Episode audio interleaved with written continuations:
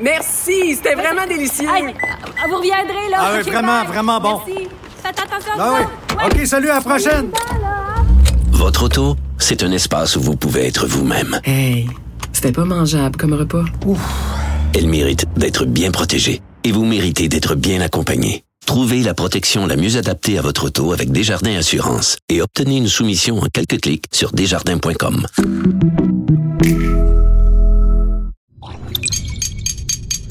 Cube Radio.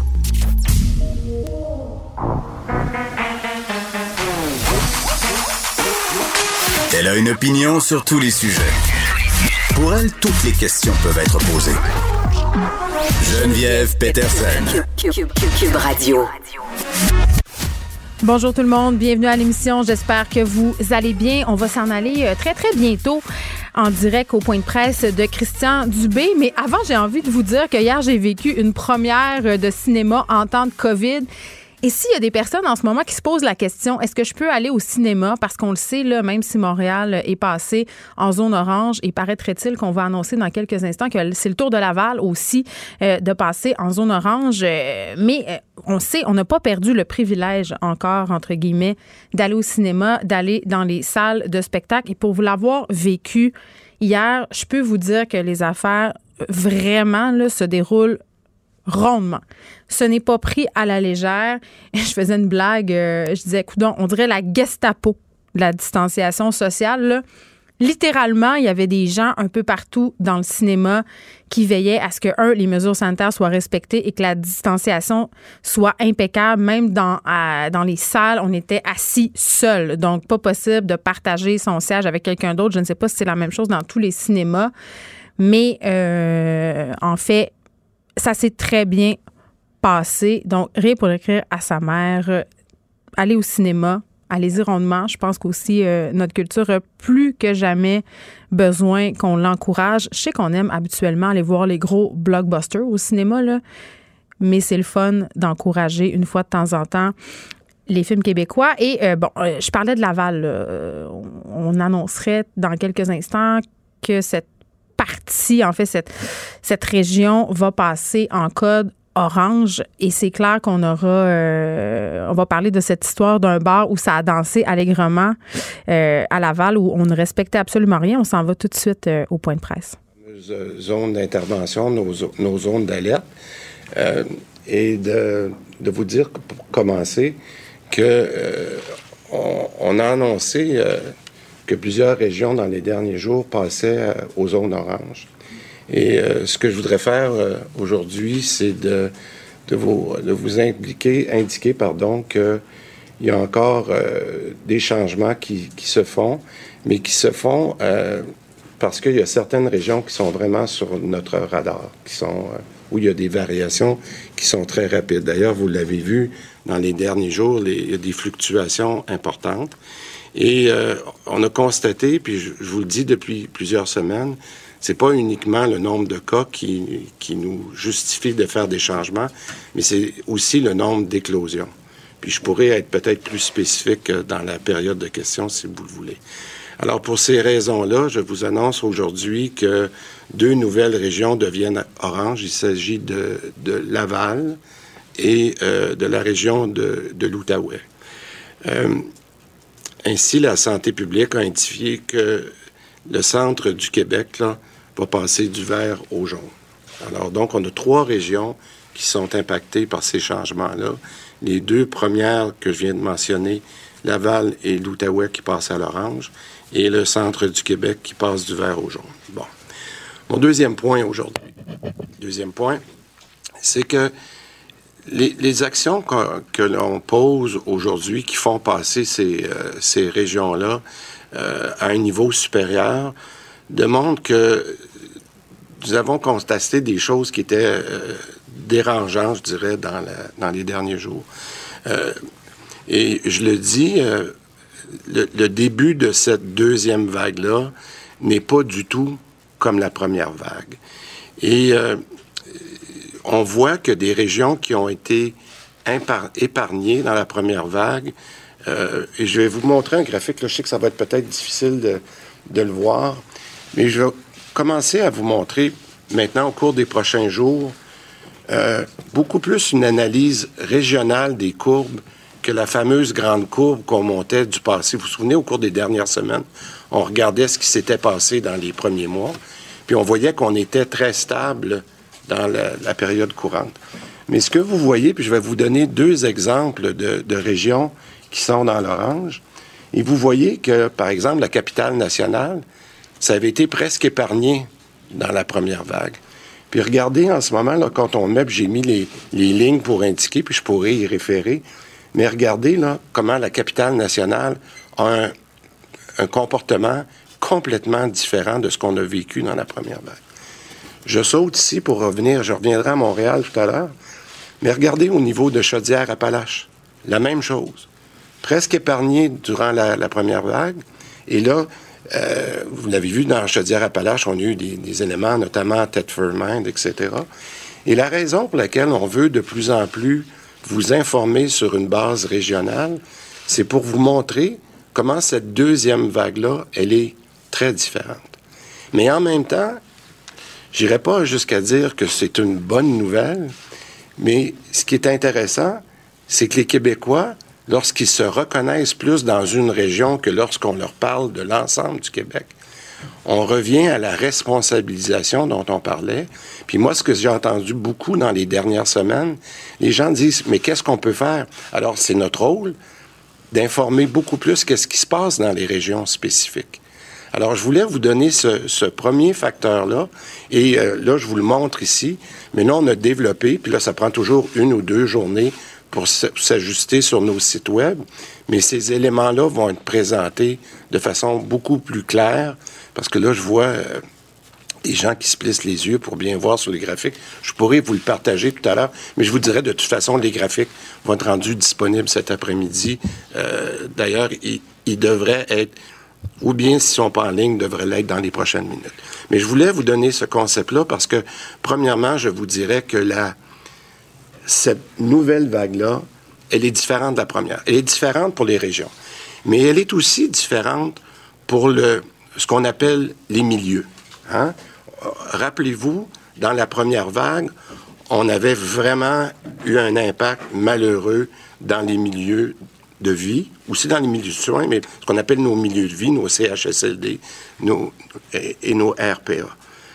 En ce moment, on n'est pas là du tout. On n'est pas là, c'est vraiment pas là que ça se passe. C'est ce qu'on appelle vraiment la contagion communautaire. Puis le docteur Arruda pourra revenir là-dessus. Donc ça, c'est la deuxième grande différence de cette deuxième vague-là. Et, et, la troisième, ben, vous, vous le savez parce qu'on en parle depuis plusieurs semaines, c'est l'âge des gens qui sont, qui sont infectés. On a, on a vraiment un retournement de la première vague où c'était les personnes vulnérables parce que la, la, la contagion communautaire était, les voyageurs étaient rentrés directement et les personnes plus vulnérables avaient été impactées. Là, maintenant, quand ça arrive, notre système de prévention est beaucoup plus fort et c'est sûr qu'on peut résister plus longtemps. Je dis pas parfaitement parce qu'on voit qu'on est affecté, mais on est vraiment en ce moment dans une contagion communautaire. Alors, la raison pour laquelle je veux qu'on précise ça, c'est que la journée que les gens comprennent qu'on a ces grandes différences-là dans la deuxième vague, je pense qu'on peut travailler euh, autrement. Mais je vais vous dire ce qui me préoccupe le plus, ce qui nous préoccupe le plus, puis je vais être très, très clair là-dessus, c'est que la contagion communautaire, même si en ce moment, elle n'affecte pas directement un grand nombre de décès ou un grand nombre d'hospitalisations, elle nous fait très mal. Puis ça aussi, je, vous dirais presque aux Québécois, je m'excuse de répéter, mais quand cette transmission communautaire finit par impacter du personnel de la santé, puis elle peut l'impacter soit directement, parce qu'on l'a vu, ça peut être un, enfant qui est contagieux, qui le donne aux parents, il y a, il y a toutes sortes de combinaisons, mais c'est aussi parce que même si l'âge des personnes infectées sont plus jeunes, ça va finir par se rendre aux personnes plus vulnérables. Donc, je le répète, notre système de santé est vraiment mis à mal par cette contagion communautaire-là. Et vous l'avez vu, Puis là, je vous donne l'exemple de Québec. Québec n'a pas connu ça dans la première vague. Et là, qu'est-ce qui est arrivé dans les dernières semaines à Québec? Ben, c'est des troubles au niveau du système hospitalier. Il a fallu être capable de déplacer euh, malheureusement des infirmières. Il a fallu prendre déjà des décisions de, de délestage. Là, on est en train de se réajuster, mais c'est pour vous montrer que cette contagion-là communautaire, elle est à un moment très importante, mais qu'on n'a pas du tout le même genre de situation qu'on avait entre le mois d'avril et le mois de mois de juin, je dirais. Bon, le deuxième point que je voudrais faire aujourd'hui, puis qui est en ligne avec euh, ce qu'on a discuté dans les dernières semaines. Rappelez-vous, quand on a présenté le code de couleur, on a dit, pour nous, il y a trois critères. Je les résume, là, le nombre de cas, il y en a d'autres, mais dans le premier critère, c'est le nombre de cas. Dans le deuxième critère, c'est le nombre d'éclosions. Je vous ai dit tout à l'heure qu'on va vous donner encore plus de détails sur le nombre d'éclosions. Mais le troisième, c'est l'impact sur notre système hospitalier. Bon. Demain, demain, euh, les journalistes sont invités. Il va y avoir une présentation de l'INES qui a remis, qui remet régulièrement quand même son modèle, je vais l'appeler son modèle d'hospitalisation, et euh, qui a été fait, euh, dont moi j'ai pris connaissance là, en détail dans, dans, les derniers jours, qui va être déposé demain où les journalistes peuvent avoir un briefing technique. Là, si, je ne sais pas c'est quoi l'expression briefing technique qui est la meilleure. Mais, et là, par la suite, parce que maintenant, on a assez de mouvements pour justifier de mettre les hospitalisations à jour, pour voir dans un délai de 30 jours qu'est-ce que la situation actuelle peut avoir comme impact dans le système hospitalier. Donc, on va avoir de façon très transparente maintenant les cas, ce que je répète, les éclosions et euh, le système hospitalier. Et euh, comme je vous dis, s'il y a des questions à partir de demain, et ça, cette mise à jour-là va se faire à toutes les semaines euh, en fonction des résultats de la dernière semaine. C'est parce que ce que l'INES fait, c'est qu'elle prend, demain, ça va être la semaine du 13, je crois, qui va être remis à jour pour la semaine du 20. Et là, plus 31 jours, on voit quelle est la fourchette, si tout va bien ou si c'est plus difficile, quel est l'impact sur le nombre euh, de chambres d'hôpital dont on aurait besoin. Ça va pour ça? Ça, c'est le deuxième point. Bon, maintenant, mon sujet préféré, le dépistage. Alors, le dépistage. Là, il faut que je regarde sur... Euh, sur euh, parce que je l'ai à jour maintenant assez souvent, hein, vous pouvez imaginer. Mais euh, avant de le regarder, je vais vous donner euh, quelques éléments qu'on a travaillés dans la dernière semaine. Premièrement, je pense que nos, nos délais d'attente se sont stabilisés. Bon, vous allez me dire, dans la fin de semaine, c'est pas toujours un bon indicateur, mais on a eu quand même le fait qu'on a mis des zones euh, qui sont passées soit de verte à jaune ou de jaune à orange. Je pourrais vous dire là, que dans nos 176 euh, centre de dépistage, on a eu quand même des, une stabilisation de nos délais d'attente, mais à la baisse. Bon, ça, c'est la première chose. Euh, puis je pourrais vous donner quelques statistiques dans la période de questions. Euh, mais je vous dirais aussi qu'on travaille très, très fort à améliorer, puis je vais, je vais me répéter, sur nos trois processus. Puis tout à l'heure, dans la, mon troisième point, vous allez comprendre qu'est-ce que je fais avec le, troisième processus. Mais ce qu'il faut faire pour moi, c'est en amont puis euh, en aval, donc aux deux bouts du processus, donc lorsqu'on accueille les gens, lorsqu'on se prépare à prendre le test, etc., et lorsqu'on donne... On n'est pas assez informatisé. Ça, c'est sûr, on, est vraiment dans une autre époque. Et euh, moi, j'aurais pensé qu'on aurait pu mettre nos systèmes à jour plus rapidement. On est en train de considérer autre chose pour être capable d'aller plus rapidement dans une plateforme informatique. Je peux pas plus vous en parler que ça parce que j'ai besoin de, de m'assurer qu'on va le livrer correctement dans un temps raisonnable. Mais on y travaille euh, depuis euh, quelques semaines. Puis je pense qu'on va avoir des résultats très intéressants. Je pense qu'on va passer au 21e siècle dans les prochaines semaines avec ça. Euh, Je vous dirais aussi que... La... Bon, euh, évidemment, on fait un bilan euh, de cette pandémie. Juste un petit rappel, on est à 80, 489 cas total au Québec. Les hospitalisations sont en hausse. Et effectivement, Laval passe au orange. C'est aussi le cas de l'Outaouais et le centre du Québec qui devient jaune. Euh, et Christian Dubé qui tenait à préciser, parce que là, c'est officiel, on, on est dans cette deuxième vague et on insiste vraiment pour dire que ce sera différent de la première, en ce sens où, justement, euh, au niveau des régions, c'est pas la même chose. Au niveau des milieux aussi, frappés, très, très différents. Et surtout, l'âge des gens qui sont touchés par la COVID-19. On a beaucoup euh, discuté de la situation dans les CHSLD et le virus s'est attaqué en majorité à des personnes âgées lors du printemps. Là, on l'a vu, là, ce sont les jeunes qui l'attrapent, ce sont les jeunes aussi qui le transmettent. Donc, c'est à garder en tête, surtout que il y a une pression quand même en ce moment indue sur notre système de santé qui commence à se faire sentir. On l'a vu dans le coin de Québec. Le nombre de lits, il faut en parler quand même. On en a deux fois moins deux fois moins. Et la raison est simple, on ne veut pas complètement stopper les activités opératoires, les traitements. La dernière fois, euh, vous vous en rappelez, là, je parlais avec des personnes atteinte de cancer qui me disait bon euh, évidemment euh, quelques traitements qui peuvent être repoussés et ça on n'insistera jamais assez là ceux qui avaient besoin de traitements urgents les ont eu mais quand même on a repoussé plusieurs affaires. Des tests aussi qui n'ont pas été faits puis ça on le sait là, le résultat ça fait faire boule de neige on attend on attend puis à un moment donné la situation se dégrade et là on a, on a encore besoin de plus de soins.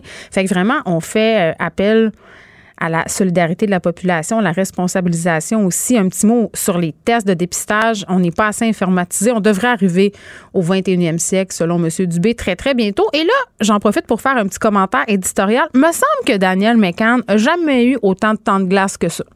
L'avez-vous déjà vu, vous, faire des points de presse toute seule, parler, tenir le fort. Ah ouais, non, il me semble bien que M. Dubé euh, ait davantage peut-être la confiance du premier ministre. Et là, je spécule totalement. Peut-être aussi euh, que Mme Mécan était moins à l'aise de parler en public, ce que j'ai jamais senti par ailleurs, parce qu'à chaque fois qu'elle s'exprimait, elle le faisait avec éloquence. Et j'ai envie de donner euh, peut-être quelques conseils linguistiques à notre bon Christian Dubé, qui a utilisé le mot impacté environ 42 fois.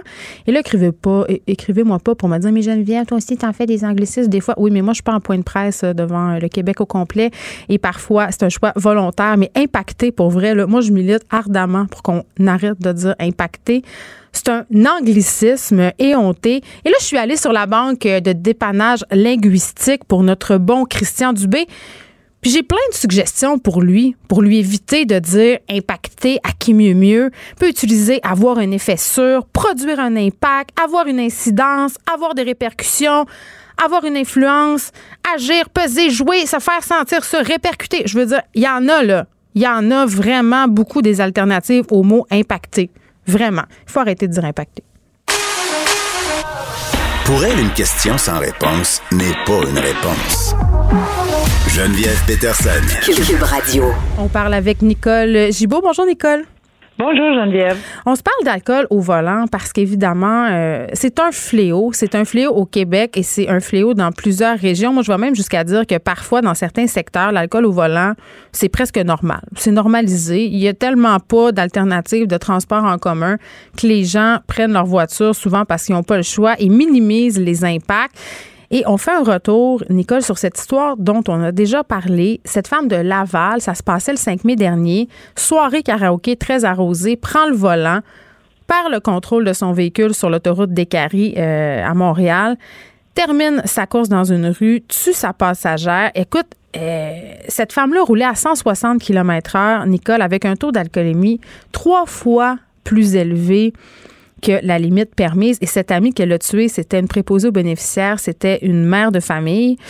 Euh, donc, ça nous évidemment, ça vient nous chercher toujours ces histoires-là parce qu'il y a une innocente qui a perdu la vie, évidemment, euh, à cause de la témérité et de l'irresponsabilité de son ami aussi. Là.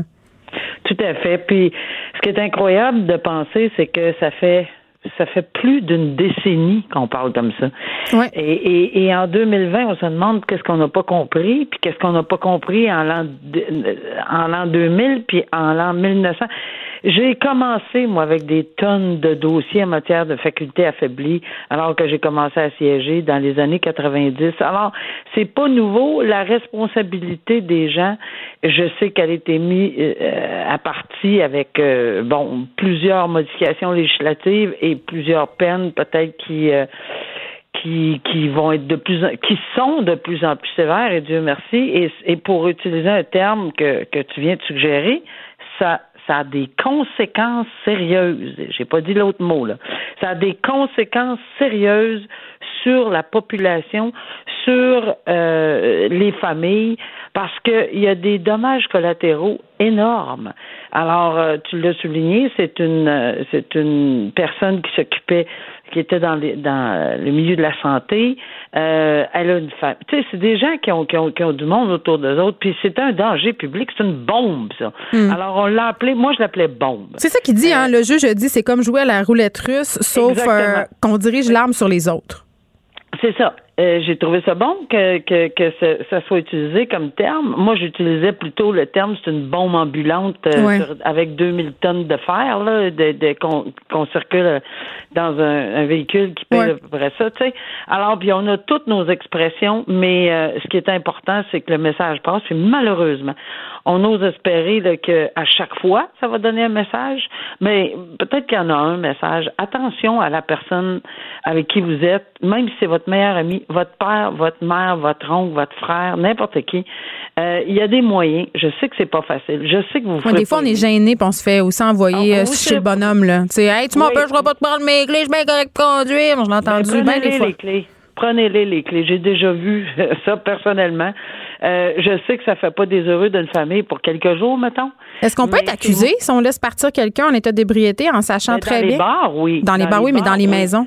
Ben, dans les maisons, ce serait difficile d'essayer de faire la preuve que quelqu'un avait carrément la notion de tout ça. Tu faut, je pense que là, on n'ira pas là, mais dans les bars, oui, une responsabilité. Mais moi, je pense que la responsabilité, elle est morale, mais elle est plus forte que n'importe quoi, euh, de vraiment, euh, en tout cas, essayer de détourner cette personne-là puis prendre ses clés là, euh, ou d'appeler un taxi puis de le mettre dedans, n'importe quoi. Je sais que ça fera pas d'heureux, je sais que ça va faire des chicanes de famille, mais souvent ça évite des drames épouvantables. D'ici, là, on en a un là, qui est encore un autre. Moi, j'ai une question euh, pour toi, Nicole, parce que, bon, tu as siégé puis as, t'en as fait des causes comme ça, là, plus souvent qu'autrement.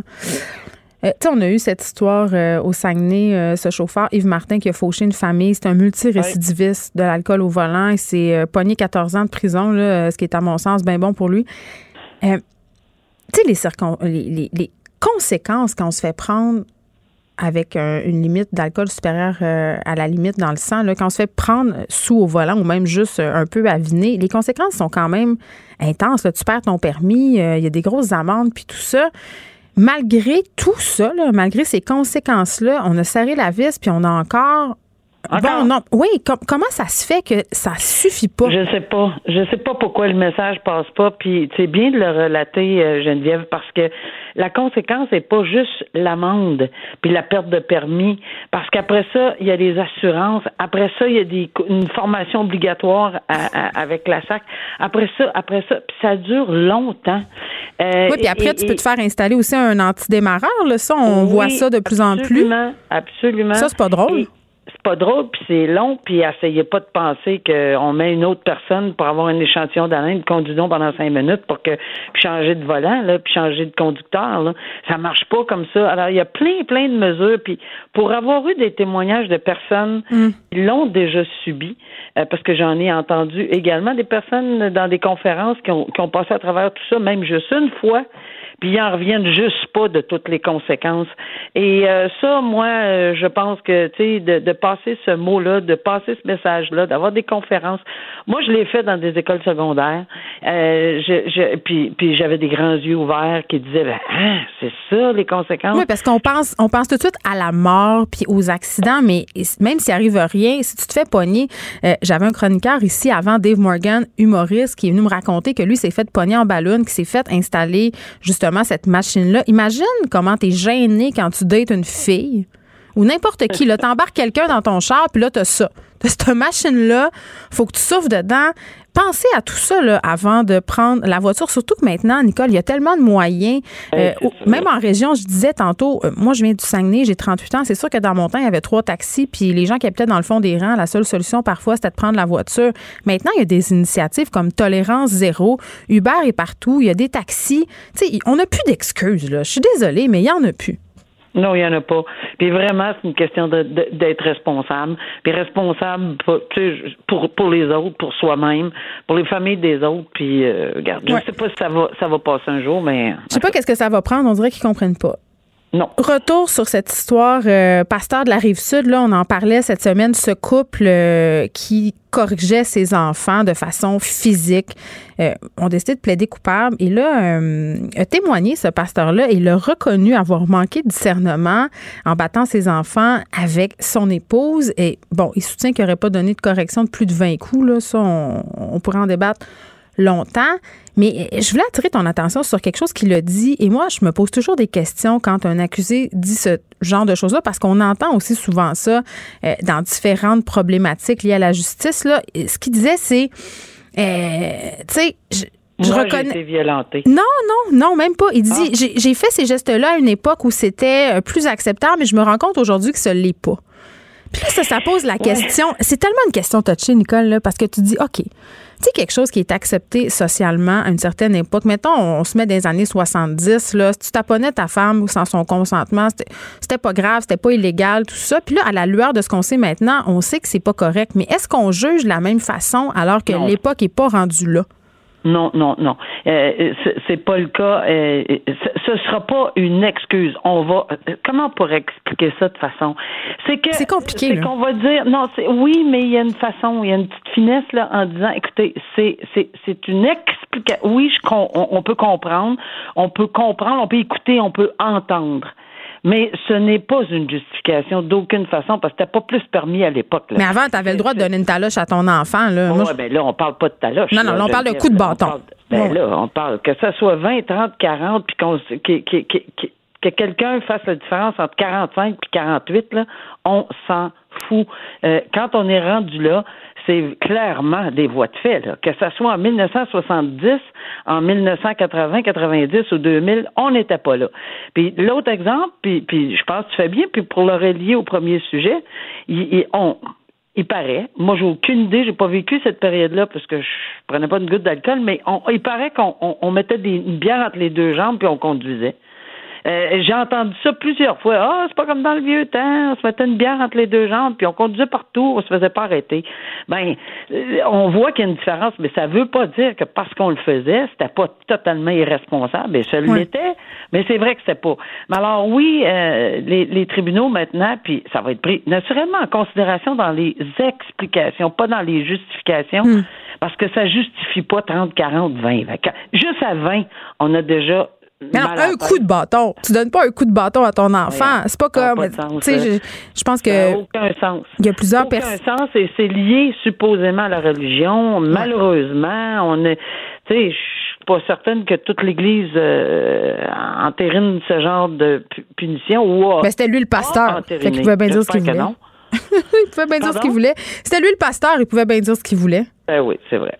Bon, euh, donc, euh, ce n'est pas une excuse, tenez-vous là pour dire. Euh, puis le fait qu'on conduisait avec la bière entre les deux jambes, c'est pas non plus une excuse, Nicole, pour conduire à venir. On se retrouve demain. Merci. Merci, Geneviève. Au revoir. Merci, c'était vraiment délicieux. vous reviendrez, là. Ah oui, vraiment, vraiment bon. Merci. Faites attention ah oui. OK, salut, à la prochaine.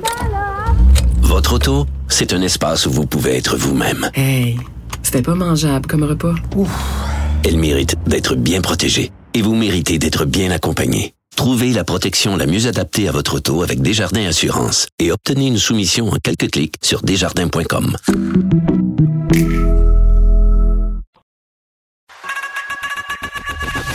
Geneviève Peterson. Une animatrice pas comme les autres. Cube Radio les travailleuses et travailleurs, mais je pense qu'on va plus dire les travailleuses parce que majoritairement ce sont des femmes. Donc les travailleuses des services de garde en milieu familial subventionnés sont en grève générale illimitée depuis lundi matin. Les négociations avec le gouvernement euh, perdurent depuis maintenant 18 mois. Hier, je parlais avec le ministre de la Famille, Mathieu Lacombe, euh, qui nous donnait son point de vue sur la question. Et aujourd'hui, quand même, euh, je trouvais ça important de donner la parole à, Valérie Grenon, pardon, qui est présidente de la Fédération des intervenantes en petite enfance du Québec. Madame Grenon, bonjour. Bonjour. Bon, écoutez, euh, vous avez euh, vous avez fait des sorties là dans les médias, euh, notamment il y a un calcul qui fait beaucoup jaser là où on, prétend en fait que les éducatrices gagneraient moins que le salaire minimum. Et là, moi, je vais vous avouer tout de suite quand j'ai vu ça, un, j'étais outrée parce que ça ça frappe l'imaginaire de se dire, écoutez, les personnes qui sont avec nos enfants à longueur de journée, qui en prennent soin, tu sais, c'est difficile d'être éducatrice en service de garde. Là, je, vous vois aller puis honnêtement, euh, je vous lève mon chapeau. Euh, tu vois ce chiffre-là, puis tu te dis ça n'a pas de gros, ça n'a pas de bon sens, ça n'a pas de sens. Mais ce chiffre-là, quand même, a été remis en question euh, par le ministre Lacombe à plusieurs reprises et entre autres hier à mon émission. Peut-être préciser au départ comment vous avez réagi en entendant ces propos de la part du ministre hier. Ben, c'est sûr que nous, on a trouvé ça choquant, ces propos, parce que c'est pas connaître notre réseau. Euh, c'est très tendancieux, là, les chiffres qui sortent et les propos euh, qui, qui l'utilisent. Nous, là, nos chiffres, nos calculs qui ont été sortis, ont sorti en octobre 2019. On les a sortis au grand public sur le site de la SPEC, vous y avez encore accès. Notre économiste à la centrale a expliqué les chiffres à l'équipe du ministère. Nous, là, encore, à l'heure que je vous parle, Mme Peterson, je n'ai pas reçu les calculs du ministère. Nous, là, ce qu'on veut et ce qu'on demande, c'est s'asseoir avec eux. Tu me dis que mes chiffres sont pas bons, parfait. Viens m'expliquer les tiens. On va peut-être être capable de se trouver un terrain d'entente. OK, Madame Grenon, euh, euh, un instant. Comment vous arrivez à ce calcul-là? Je pense que c'est un peu complexe, là, à ce fameux 12 et quelque chose de l'heure. Comment vous êtes arrivé à ce calcul-là? Dans les faits, euh, c'est pas des salariés, hein, c'est des travailleurs autonomes. Mhm. Elles reçoivent une subvention par enfant accueilli. Donc, la loi lui permet un maximum de six enfants et la loi lui donne l'autorisation de travailler, d'être en présence enfant 50 heures semaine. Donc, on le sait, la grande majorité ont six enfants mhm. et euh, souvent, c'est 50 heures semaine là, pour répondre aux besoins des familles.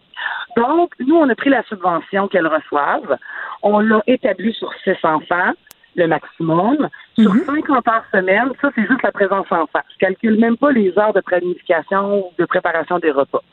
Et euh, toutes les dépenses admissibles mhm. pour son entreprise, donc admissibles par Revenu Québec, euh, faut les déduire parce que c'est pas de l'argent qu'elle met dans ses poches parce qu'elle achète la nourriture, les jouets, le matériel de désinfection, le matériel pédagogique mhm. intérieur, extérieur et tout ce qui est obligatoire pour la sécurité, là, barrière, euh, oui, tout le kit que ça prend pour opérer une garderie, là, je comprends. Tout à fait. Ce que la loi oblige. Donc, ce qui lui reste dans ses poches à la fin de l'année, sa déclaration de revenus, ce qu'elle déclare comme revenu, c'est entre 30 et 32 000 par année.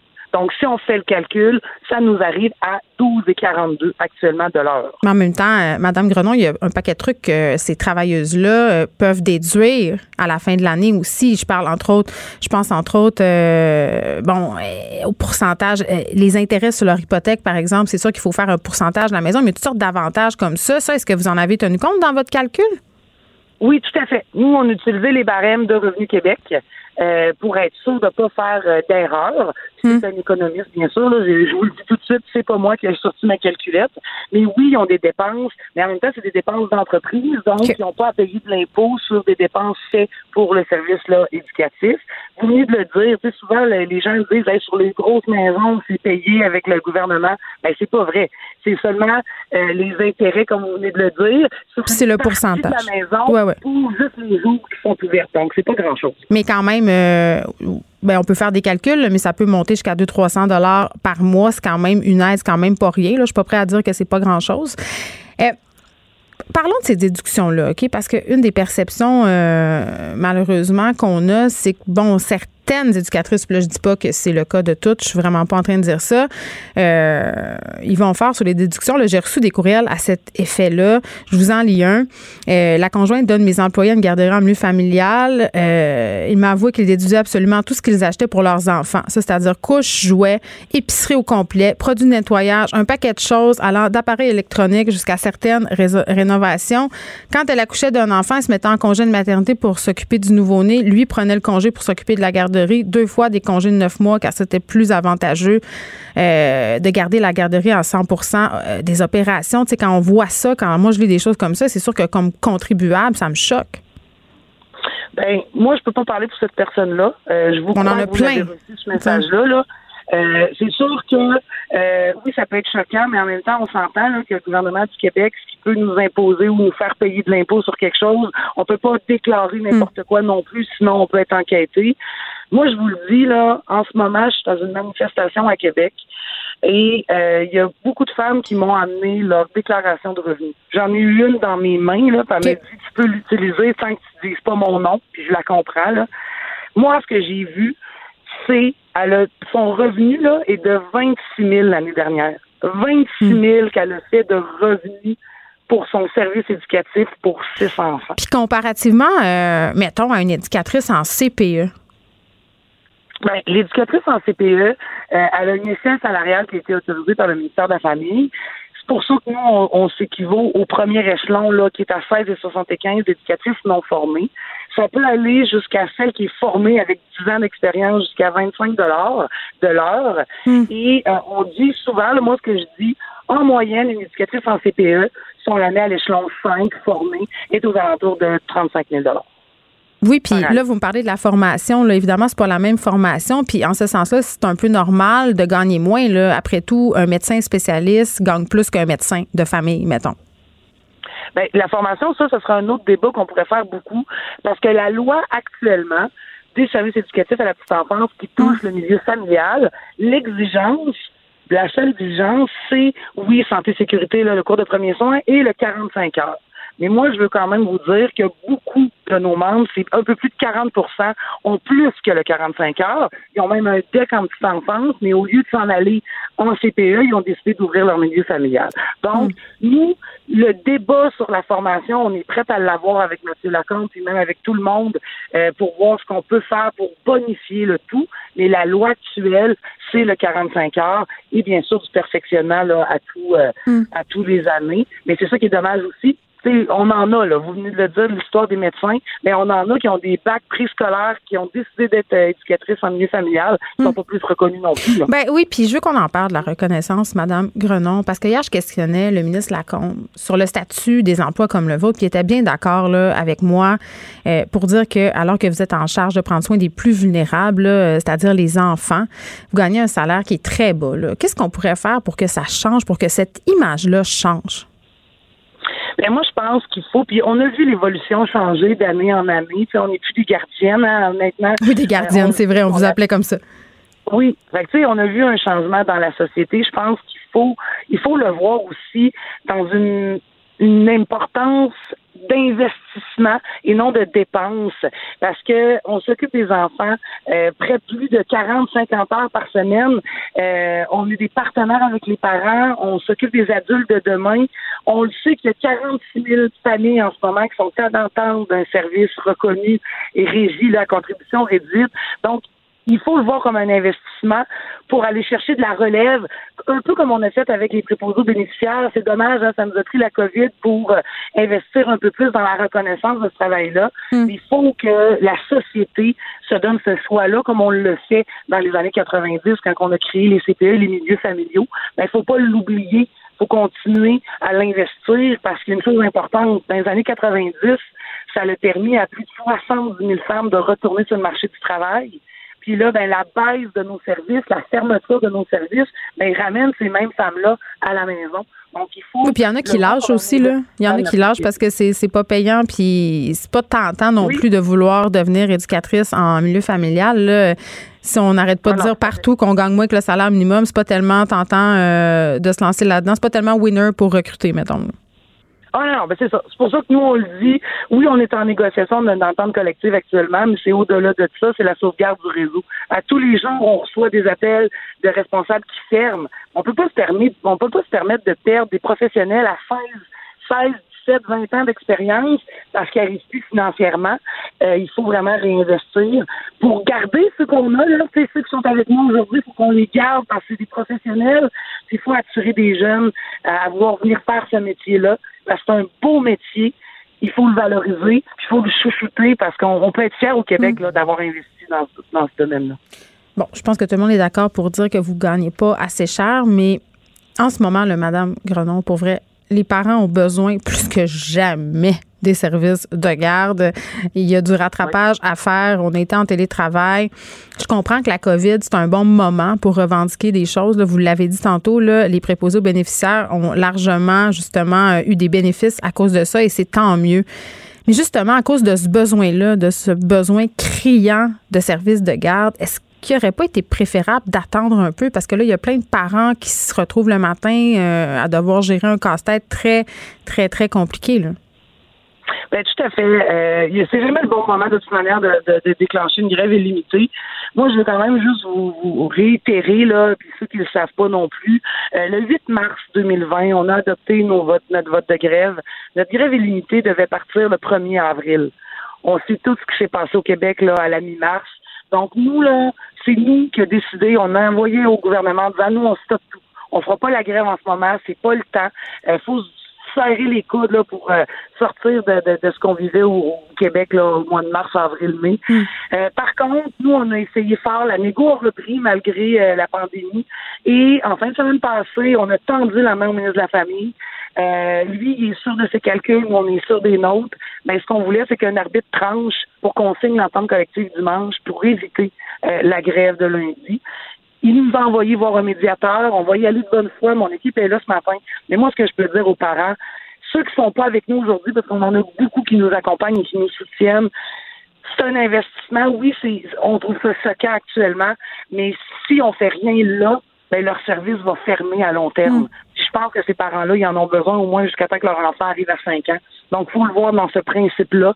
Et si les parents qui sont vraiment choqués, là, puis même ceux qui nous appuient, là, ben, c'est au ministre de la Famille, sur le site de la FITEC, il y a des plaintes qu'on peut faire pour essayer de faire bouger les choses pour que rapidement, puis j'aimerais ça vous dire là, ou à vos collègues plus tard, euh, journalistes, que c'est terminé puis qu'on ouvre demain matin. Ces femmes-là, aujourd'hui, ont hâte de revoir les cocos. Là. Bien, M. Lacombe, quand même, euh, s'est engagé hier à aller à la médiation puis à régler les affaires parce que je pense qu'on comprend que tout le monde a besoin que ça se règle rapidement. Vous, de votre côté, euh, du côté de la Fédération, est-ce que vous vous engagez justement euh, à régler ça au plus vite là, parce qu'on a besoin de ces places-là puis ça presse, là?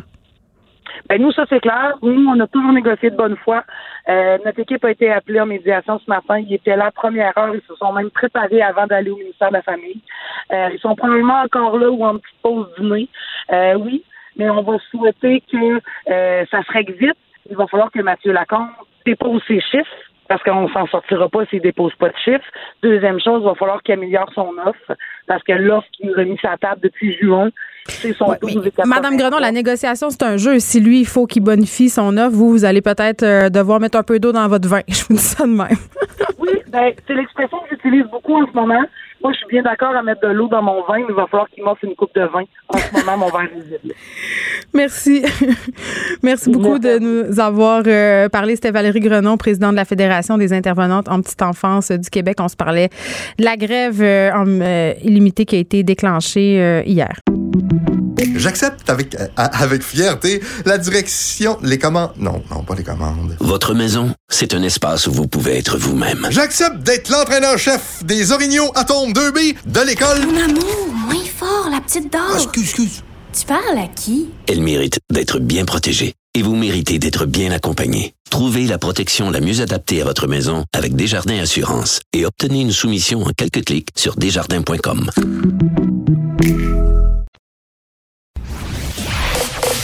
Vous écoutez Geneviève Peterson. Cube Radio. Le journaliste François Cormier de TVA qui vient de tweeter quand même quelque chose d'assez majeur. Là. Il, ça va comme suit. Il dit après Geneviève Guilbeault, c'est le docteur Horacio Arruda qui laisse entendre que des moyens seront mis en place pour entrer dans une maison sans mandat en raison des risques pour la santé publique. Et ça, euh, il le précise, c'est gros parce qu'on on s'en parlait, on s'en parle depuis le début de la semaine. Le véritable problème en ce moment, c'est pas d'aller voir dans les bars Le problème, c'est de pouvoir rentrer chez les gens là où le bas blesse parce qu'on l'a vu avec euh, les différents épisodes de contamination qu'on a connus dernièrement. Tout ça par beaucoup de parties privées. Donc, euh, Geneviève Guilbeault et le bon docteur Horacio Arruda qui serait en train de fomenter une façon pour que, en, fait, on puisse pénétrer à l'intérieur du domicile des gens, ce qui est quand même euh, très, très complexe et qui soulève beaucoup de questions éthiques, notamment la question par rapport à la Des droits et libertés, le domicile d'une personne quand même inviolable. J'ai hâte de voir euh, comment ils vont procéder. Mais moi, je, je, m'en cache pas, là. Je suis assez pour. Je suis assez pour en autant que ça soit très, très bien encadré.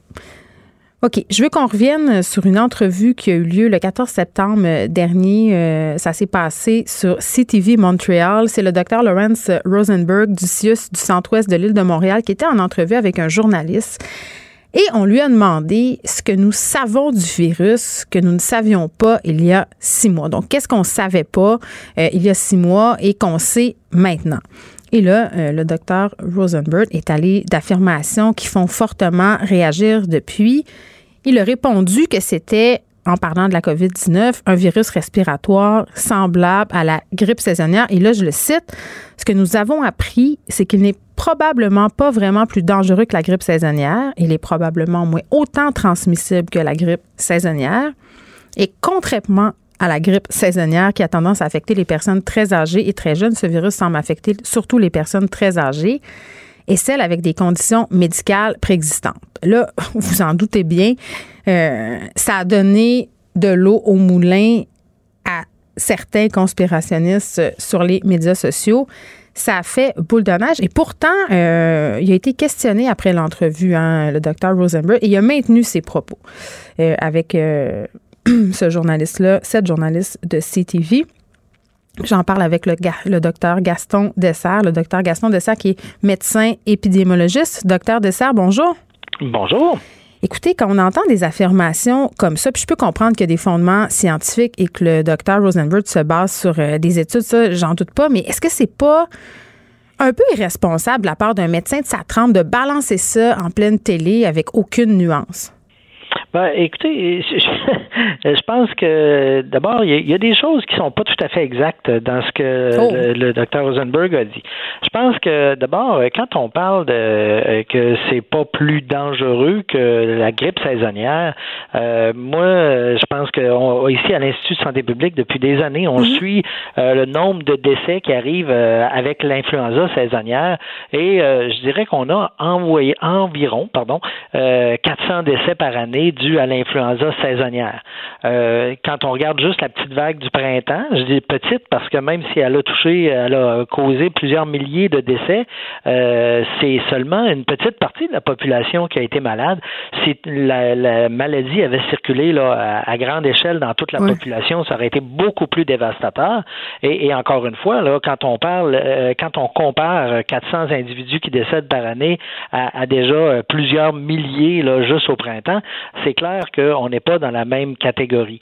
Euh, lorsque des personnes âgées euh, attrapent euh, l'influenza et sont hospitalisées, leur risque de décéder avec l'influenza saisonnière se situe généralement autour d'à peu près 4 à 10% Avec la COVID, on va monter à 30% chez des personnes plus âgées. Donc, c'est clair que c'est une maladie qui est plus dangereuse et qui est plus contagieuse. on calcule que, vous savez, le fameux R dont on a parlé à différents moments, qui est le nombre moyen de personnes infectées par euh, un virus, mm. ben pour la, grippe saisonnière, là, on dit qu'en moyenne, au début de l'épidémie, on est à 1,2, 1,3. Pour la COVID, on était à 3. Attendez, euh, même, ça veut dire, euh, que chaque individu malade, au début de l'épidémie, contaminait en moyenne trois autres personnes. Fait que ça veut dire, moi, si je me promène dans un endroit, euh, je contamine trois personnes, et là, ça, c'est exponentiel.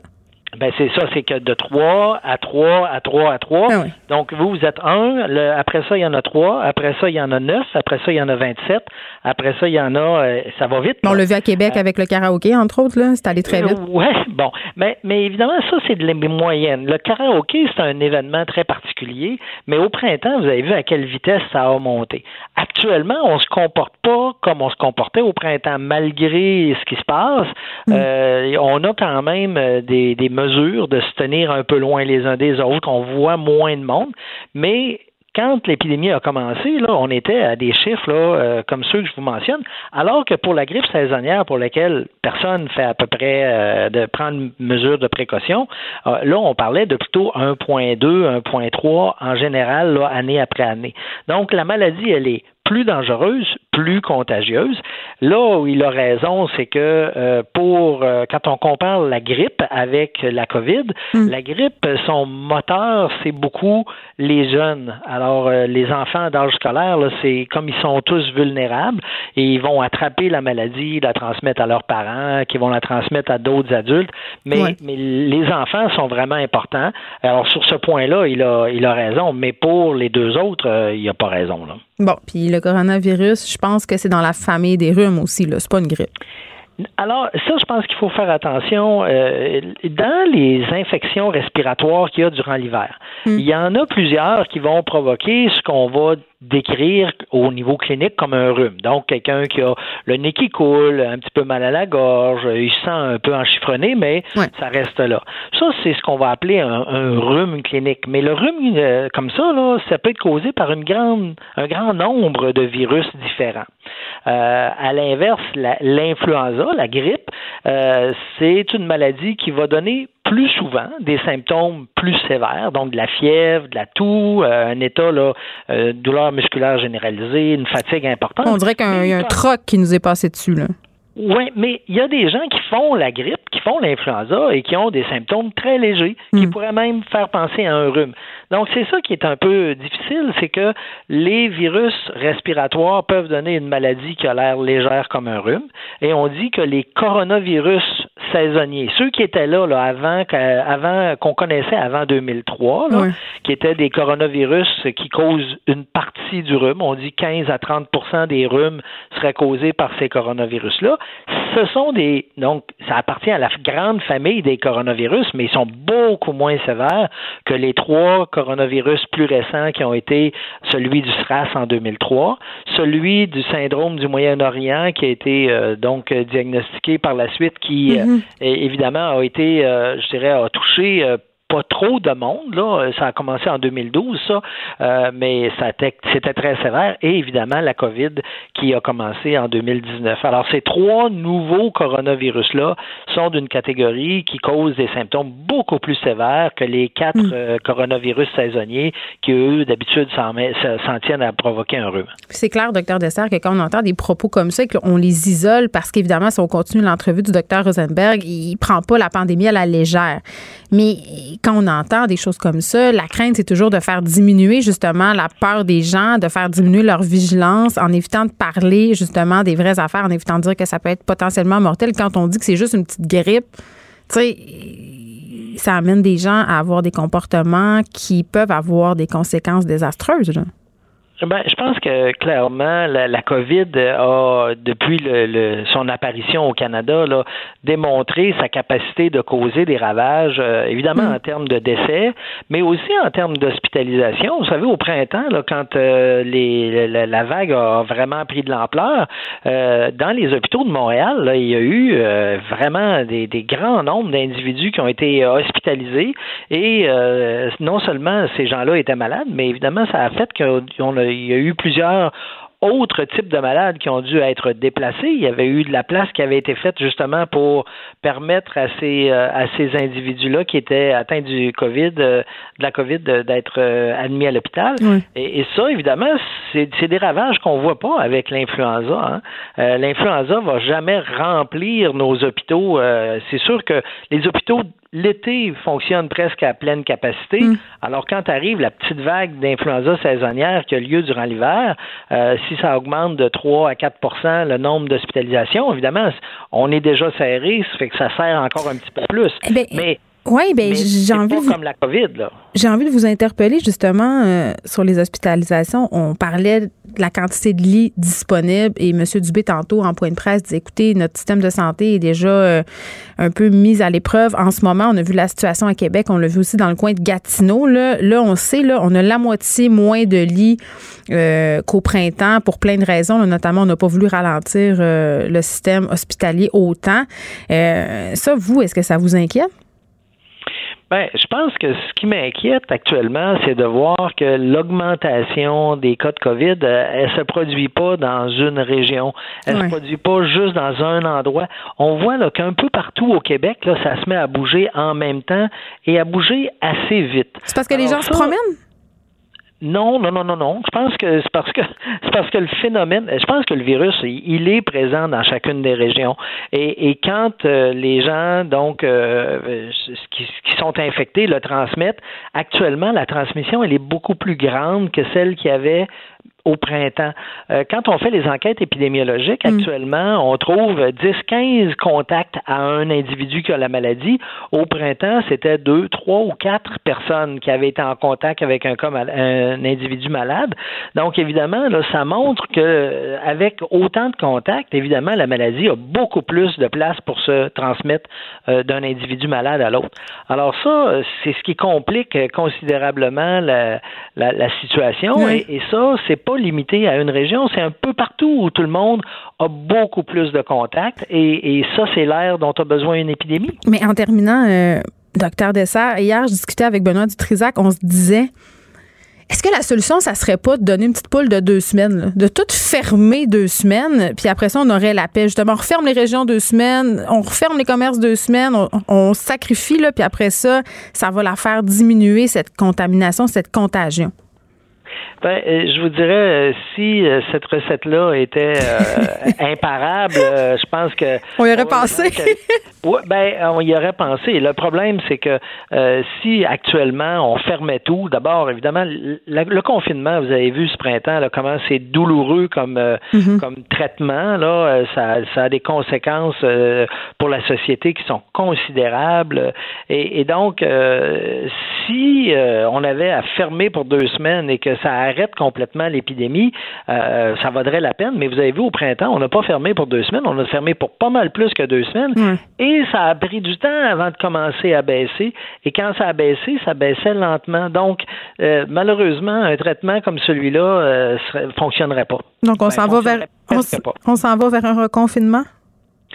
Ça, je, je pense qu'on n'est pas obligé d'aller là. Je pense que, euh, en fait, le grand, grand message qu'on mm. doit retenir actuellement, il est à, il est à deux niveaux avoir moins de contact avec des gens. Rester plus loin des gens, ça c'est numéro un. Deuxièmement, quelqu'un qui est symptomatique ne doit pas se promener. Il doit rester chez lui. Ça, je pense que c'est essentiel. Il y a encore des gens qui sont symptomatiques, qui se promènent en se disant c'est pas grave. Ça, évidemment, c'est extrêmement malheureux, puis évidemment, ça complique énormément la capacité de réduire la transmission. Docteur Gaston Dessert, merci. Le docteur Dessert qui est médecin épidémiologiste à l'Institut national de santé publique du Québec. Protégez vos dépôts, c'est notre but. La SADC protège vos dépôts dans les institutions fédérales, comme les banques. L'AMF les protège dans les institutions provinciales, comme les caisses. Oh, quel arrêt! Découvrez ce qui est protégé à vos dépôts sont protégés.ca.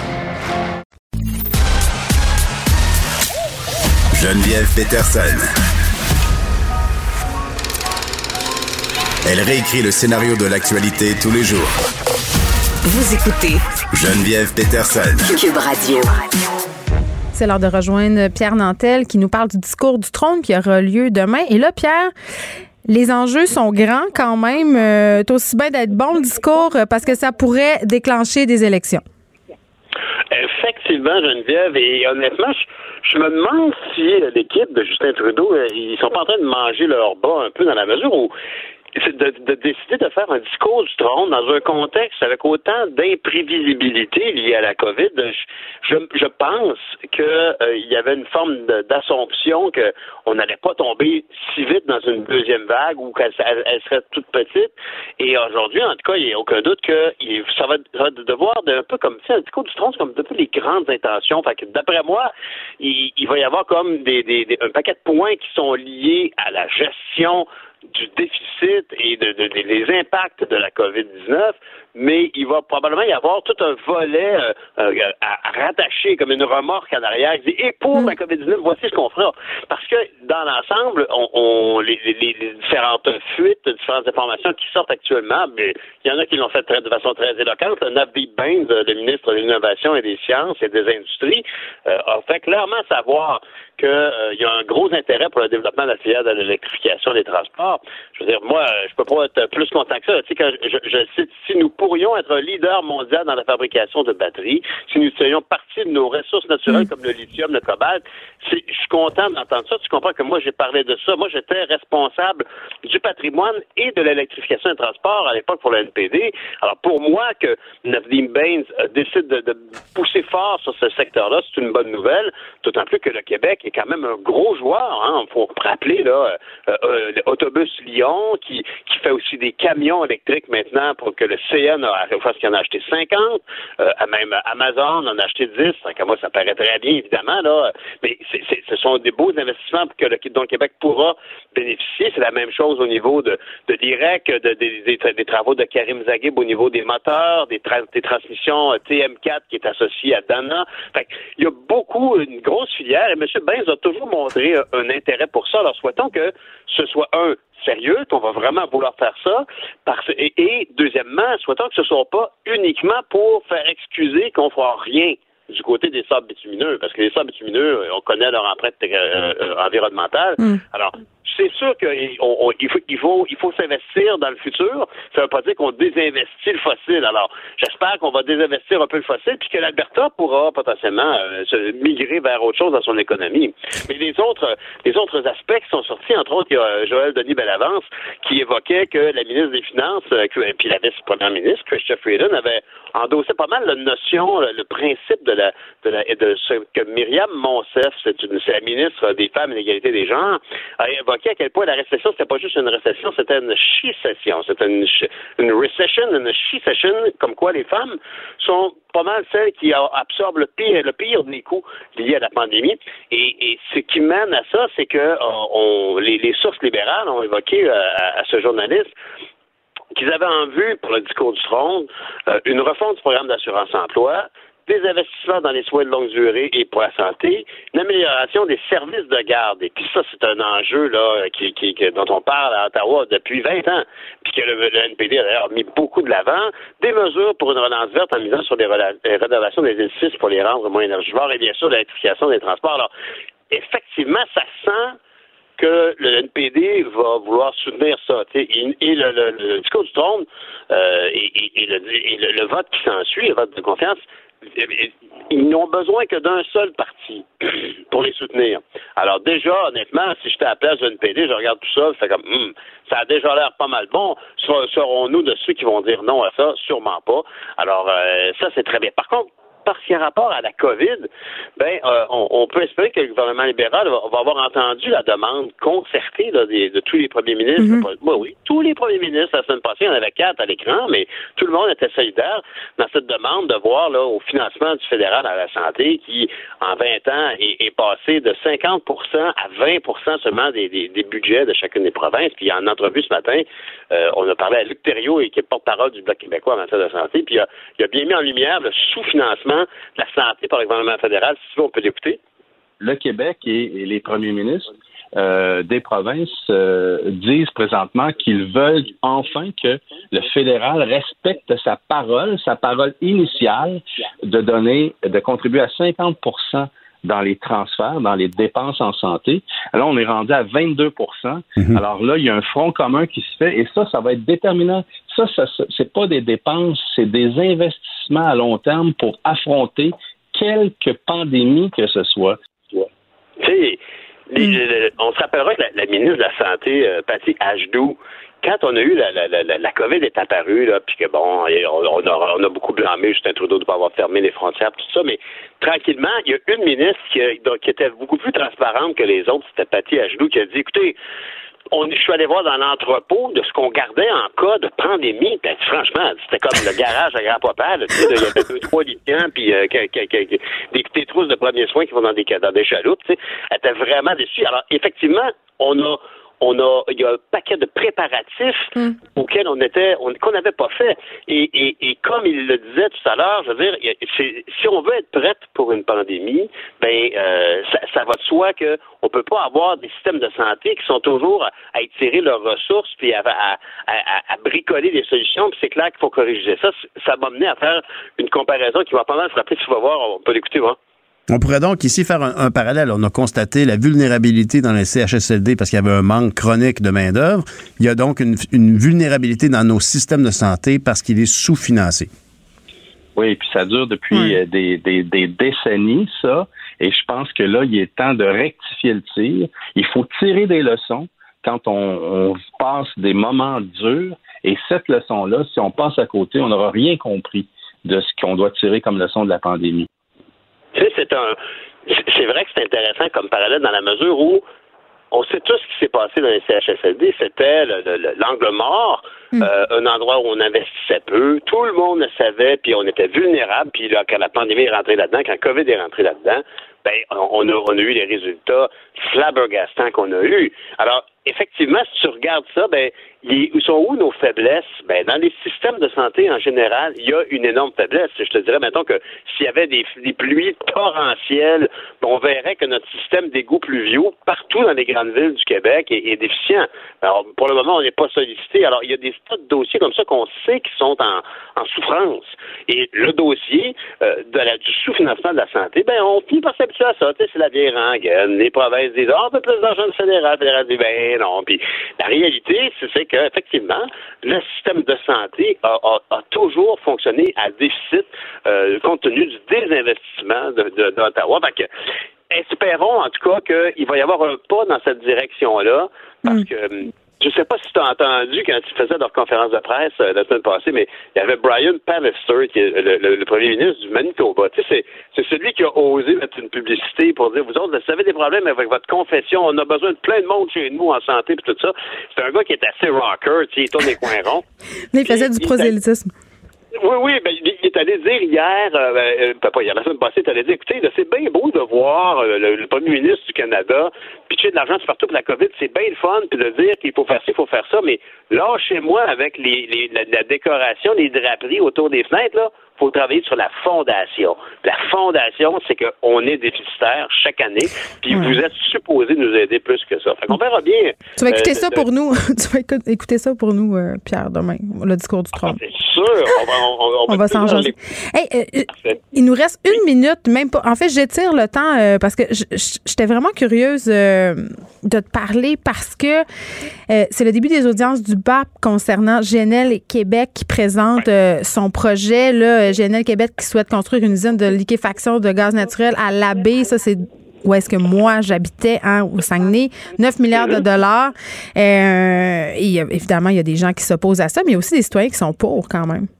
Ben, c'est sûr, écoute, quand tu as potentiellement un employeur qui peut présenter beaucoup de jobs comme ça, hmm. c'est sûr que, puis avec, connaissant aussi la dépendance de la région euh, à la production d'aluminium, on, on, aimerait ça avoir un autre gros employeur d'importance. Le problème par rapport à ça, c'est toujours que c'est pas en soi, ben, on peut être contre ou pour ou contre le transport avec des gros bateaux dans le fjord, puis bon, l'impact sur la nature, sur les baleines et le tourisme qui va avec les baleines, tout ça. Hmm. Mais à la base, le, le, le, gaz en question arriverait de l'Ouest canadien. Hein? Faut pas se leurrer, là, c'est le même, le même gisement. Oh, on a perdu Pierre. Ben écoute, donc, je pense que ce qu'il allait dire, c'est que ce gaz-là vient de l'Ouest canadien c'est quand même un des gaz les plus polluants de la planète.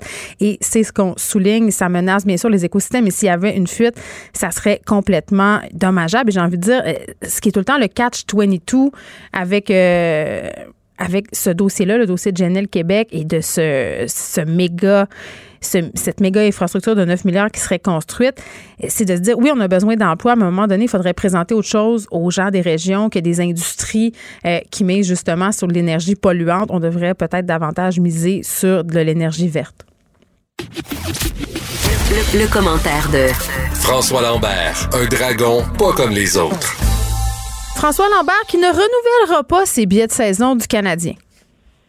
Non, non, euh, Geneviève. Euh, je suis même que je suis, euh, j'ai trouve baveux, mais royalement baveux. Il Ah, comment ça? Ben, j'ai des billets de saison depuis 15-20 ans. Je sais pas, ça fait longtemps que je les ai. Et euh, C'est combien ça, des les billets de saison, François? euh, C'est cher. Très peu. C'est 13 000, 13 000, 14 000 piastres, à peu près 15 000, mettons. Faut aimer le hockey. Pour- Euh, faut euh, aimer euh, faut aimer tes amis pour en leur en donner parce que c'est tellement plate que je vais pas souvent. Ouais, c'est ça. Puis c'est beaucoup des compagnies qui achètent ça pour leurs clients, évidemment. Ils, ils passent ça dans les dépenses. Euh, je le paye perso, juste pour clarifier le- la, la patente. Mais, et euh, bon, la, la, la, la- saison, ils n'ont pas remboursé les billets, bien entendu, qu'on n'a pas pu aller voir à Mhm. cause de la COVID. Et là, ils nous envoient le renouvellement comme s'il y avait une saison de 82 matchs et une saison qu'on ne sait pas quand est-ce qu'elle va commencer et combien de matchs qu'il va avoir.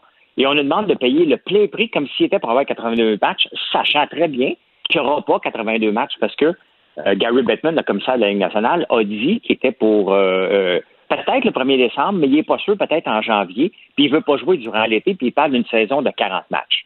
Ça veut dire qu'ils vont jouer 20 matchs à la maison, mais nous, on doit financer des millionnaires des quatrième trio du Canadien pour les deux ou trois prochaines années. Bon, honnêtement, je ne renouvellerai pas, je n'embarquerai pas dans cette gamique-là. Là. Euh, et euh, j- j'ai tenais en vie parce que j'aimais y aller deux, trois fois par année. Je les offrais à ma famille, à des amis. Euh, puis même à la fin, j'ai donné sur Facebook tellement que même plus personne ne veut y aller. Là. Euh, tu sais, le Canadien a une belle règle dans le sens que les billets de saison, tu es obligé de les reprendre d'année après année parce qu'il y avait un line-up qui attendait. Hein. De gens qui voulaient avoir des billets de hockey du Canadien, mais tranquillement, il n'y avait plus ça. Puis moi, depuis deux ans, il n'y a Ouais. presque plus salcombe. Hein? Mais je- c'est ça, parce que, moi, je dois avouer, euh, François, je vais faire mon mea culpa, là, euh, puis c'est pas parce que je suis une fille, là, le hockey, ça m'intéresse plus ou moins. Euh, J'aime bien y aller une fois de temps en temps pour l'ambiance, parce que c'est toujours le fun de regarder du sport, du sport professionnel, euh, soit dans un stade ou dans un amphithéâtre de hockey. Là, ça, c'est le fun. Je l'écoute aussi en série des fois, mais là, quoi que les Canadiens puis les séries, c'est deux affaires. Mais est-ce que tu sens qu'il y a vraiment une baisse de l'engouement, là, réellement, depuis deux ans? Les gens sont plus au rendez-vous parce qu'ils perdent ou quoi? C'est quoi? C'est le, le, le spectacle. C'est qu'on nous met, tu sais, il reste que, euh, puisque je les achète d'avance, je ne le sais pas, je me rends pas compte du coup, mais si une famille décide d'aller voir Montréal Canadien un samedi soir, on parle de 300 pièces le billet. Et là, Le billet? parle Mais là, tu es en avant à ce prix-là. Là, T'es- tes premiers bancs en avant. Là, tu respires dans le coup du joueur, j'espère. Non, non, c'est 275 pièces le billet. Je suis dans la section M. 106, c'est derrière euh, Carey Price, qui est deux fois. Euh, ouais, ben, oui, j'ai des bons billets, mais pas excellents non plus. Là. Euh, mais il reste que c'est un spectacle qui coûte très cher pour un Mhm. c'est un pour un, un rendu qui, euh, qui qui reflète pas. Tu sais, le, le Canadien avec leur plafond, puis ils ont roulé. C'est l'affaire, c'est qu'il y a un- plafond salarial, mais on parle jamais du plancher salarial. Et euh, tu sais, le, le spectacle n'est plus ce qu'il était pour le prix qu'on nous demande. Et euh, les gens, ça les fâche. Là. Tu le dis, ce sont des millionnaires. Fait que tu veux en avoir pour ton argent. Là, ils posent la POC pour des millions de dollars. Ben, la réalité, c'est qu'ils ont le droit. Ils avaient le droit tant qu'il y avait de la manne C'est ça. de nous. Parce que, tu sais, dans le fond, si je, si je verse 13 000 au Club de hockey canadien, je vais financer des salaires de quatrième trio. Moi, j'ai pas de problème à payer 3-4 millions, que, que- qui mettent un gars sur la glace qui vaut 7-8 millions, mettons, un piqué Souban, qui va se tromper 9 fois sur 10, mais la fois qu'il réussit, tu te déplaces pour ça. Je m'excuse, mais on se déplace pour voir un spectacle. Il n'y en a pas de spectacle à Montréal. Il n'y en a pas.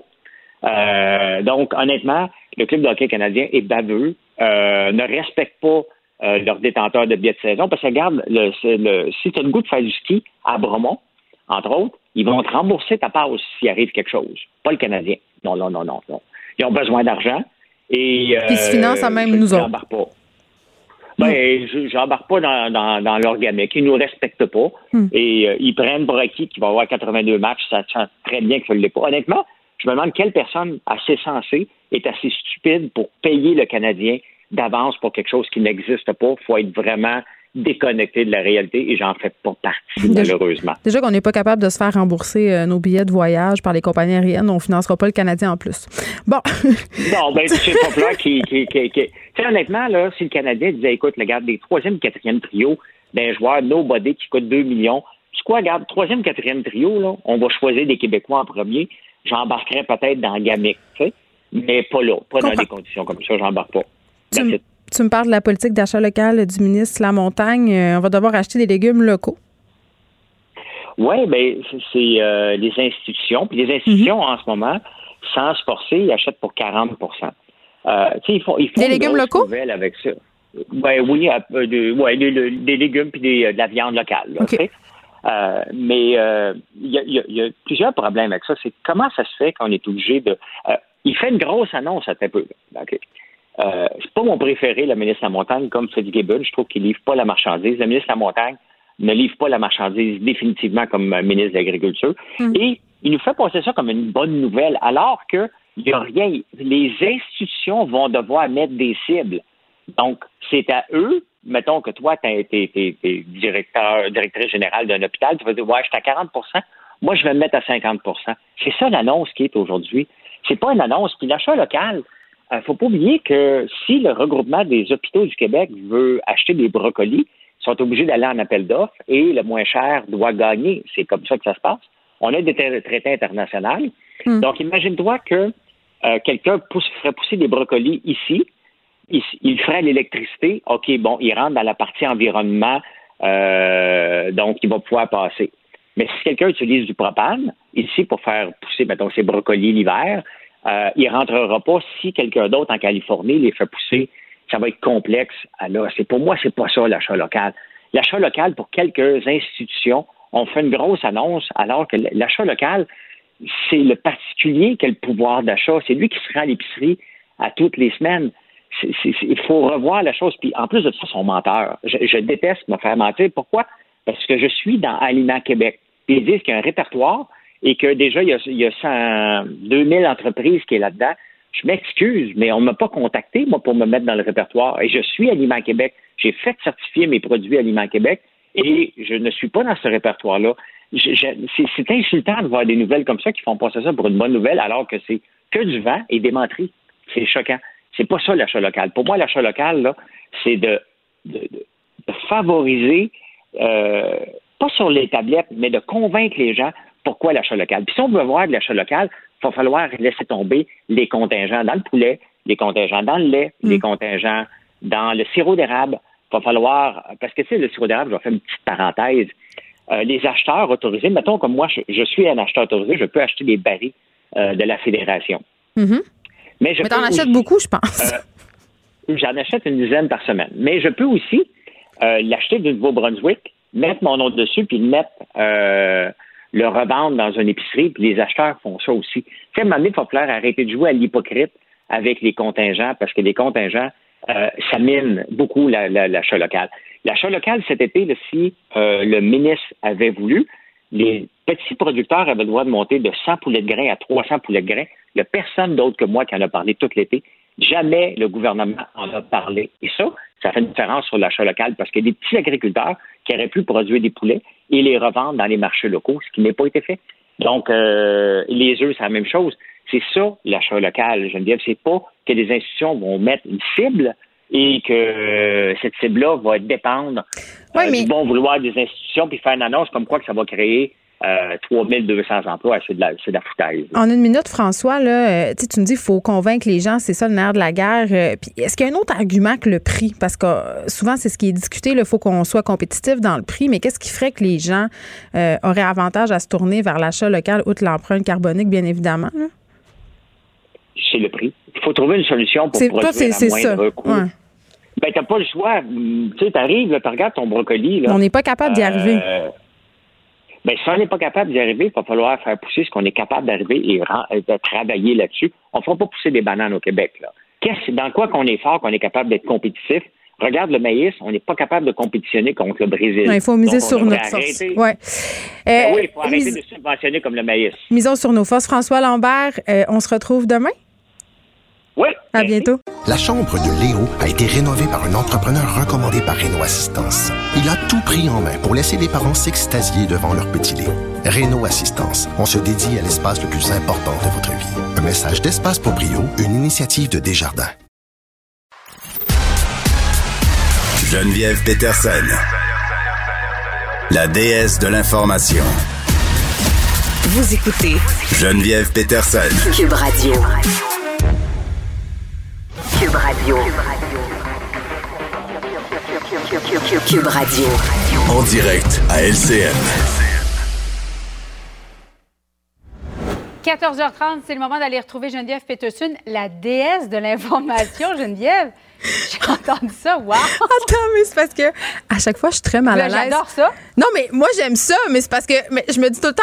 Mais s'il y a des auditeurs, des téléspectateurs qui savent pas que j'ai écrit un livre qui s'appelle La déesse des mouches à feu, ça fait un petit peu euh, Voilà. présomptueux. Je suis pas la déesse de Non, quoi que ce c'est soit. complètement assumé. Exactement. Euh, mais dans ce cas-ci, la déesse de l'information. J'adore ça. Alors, j'a- j'avais hâte d'aller te retrouver. Ben, j'ai toujours hâte, je viens, mais particulièrement cet après-midi parce que Hélène DeGeneres, qui est une animatrice bien connue, très populaire aux États-Unis, a été la cible depuis les derniers mois euh, d'allégations de climat très, très toxique au travail, au sein de son équipe du talk show. Et pour la première fois hier, alors qu'elle amorçait sa 18e saison, elle a abordé le sujet. On va l'écouter, puis on se reparle tout de suite après. Un extrait, on va écouter. I am that person that you see on TV. I am also a lot of other things. I sometimes I get sad, I get mad, I, I get anxious, I get frustrated, I get impatient, and I am working on all of that. I am a work in progress, and I'm especially working on the impatience thing because, and it's not going well because it's not happening fast enough. I will tell you that. This is the Ellen DeGeneres Show. I am Ellen DeGeneres. My name is there. My name is there. My name is on underwear. we have had a lot of conversations over the last few weeks about the show, our workplace, and what we want for the future. We have made the necessary changes, and today we are starting a new chapter. Nouveau chapitre, des excuses ou une mise au point. Euh, Michel, comment tu as reçu ces explications? Euh, ben écoute, j'ai envie de te dire, au départ, quand elle a débuté son émission, parce que évidemment, c'était silence radio, elle n'avait pas euh, réagi, Hélène DeGeneres. Ouais. Je trouvais que la première partie, là, euh, ce que vous avez montré en deuxième partie, là, quand elle dit j'ai mon nom ici, ici, sur des sous-vêtements, euh, euh, elle reconnaissait son privilège de personnalité publique très, très puissante. Ça, il fallait qu'elle le fasse. Euh, les premières minutes de ses excuses, pour moi, sonnent comme une cassette de relations publiques. Il fallait qu'elle le Mhm. fasse, fallait qu'elle le dise. Après, c'est là que ça devient intéressant, à mon sens. Et c'est là qu'elle fait un, vrai mea culpa, sincère et senti. Euh, puis je sais pas pour toi, mais moi, je l'ai bien reçu. Je l'ai senti touchée. Je l'ai senti vraiment dans une remise en question quand elle dit, écoutez, euh, moi, j'ai fait ma carrière sur euh, être gentille, hein, le feel good, me montrer ouverte euh, à, à toutes les communautés, à tous les genres. Hélène DeGeneres, on le sait, elle fait partie de la communauté LGBTQ+. Donc, tu sais, elle avait pas la, la réputation euh, d'être une personne méchante, entre guillemets. Au contraire, carbure justement sur euh, les bons sentiments, sur le positivisme. Elle dit, quand on fait carrière comme ça, évidemment, euh, on peut pas se permettre d'être... On est pogné avec cette image-là, mais vous savez, je suis humaine. Ça m'arrive des fois de pogner les nerfs, ça m'arrive des fois euh, de capoter, d'être impatiente, et je travaille là-dessus. Et moi, c'est ça que j'ai trouvé qui fonctionnait le plus, c'est-à-dire quand tu es dans une crise comme ça de relations publiques, à mon sens, oui, il faut que tu t'excuses, mais il faut que tu admettes tes torts. Et je trouve qu'au niveau du public, souvent, à partir du moment où on reconnaît euh, euh, au niveau des personnalités publiques euh, qu'on a commis une faute et qu'on est prêt à y travailler, je trouve que ça passe, mais ça met en lumière quand même. Julie, et on l'a vu avec cet été, ce mouvement de dénonciation, parce qu'on a beaucoup attribué ça aux dénonciations Ouais. à- pour, concernant les gestes à caractère sexuel. Mais il y a eu des histoires qui sont sorties par rapport aux relations toxiques, aux relations toxiques au travail en particulier, et ça semblait être un milieu excessivement toxique. Là, il y a plein de gens qui sont sortis dans l'espace public. Hélène DeGeneres qui a 270 employés.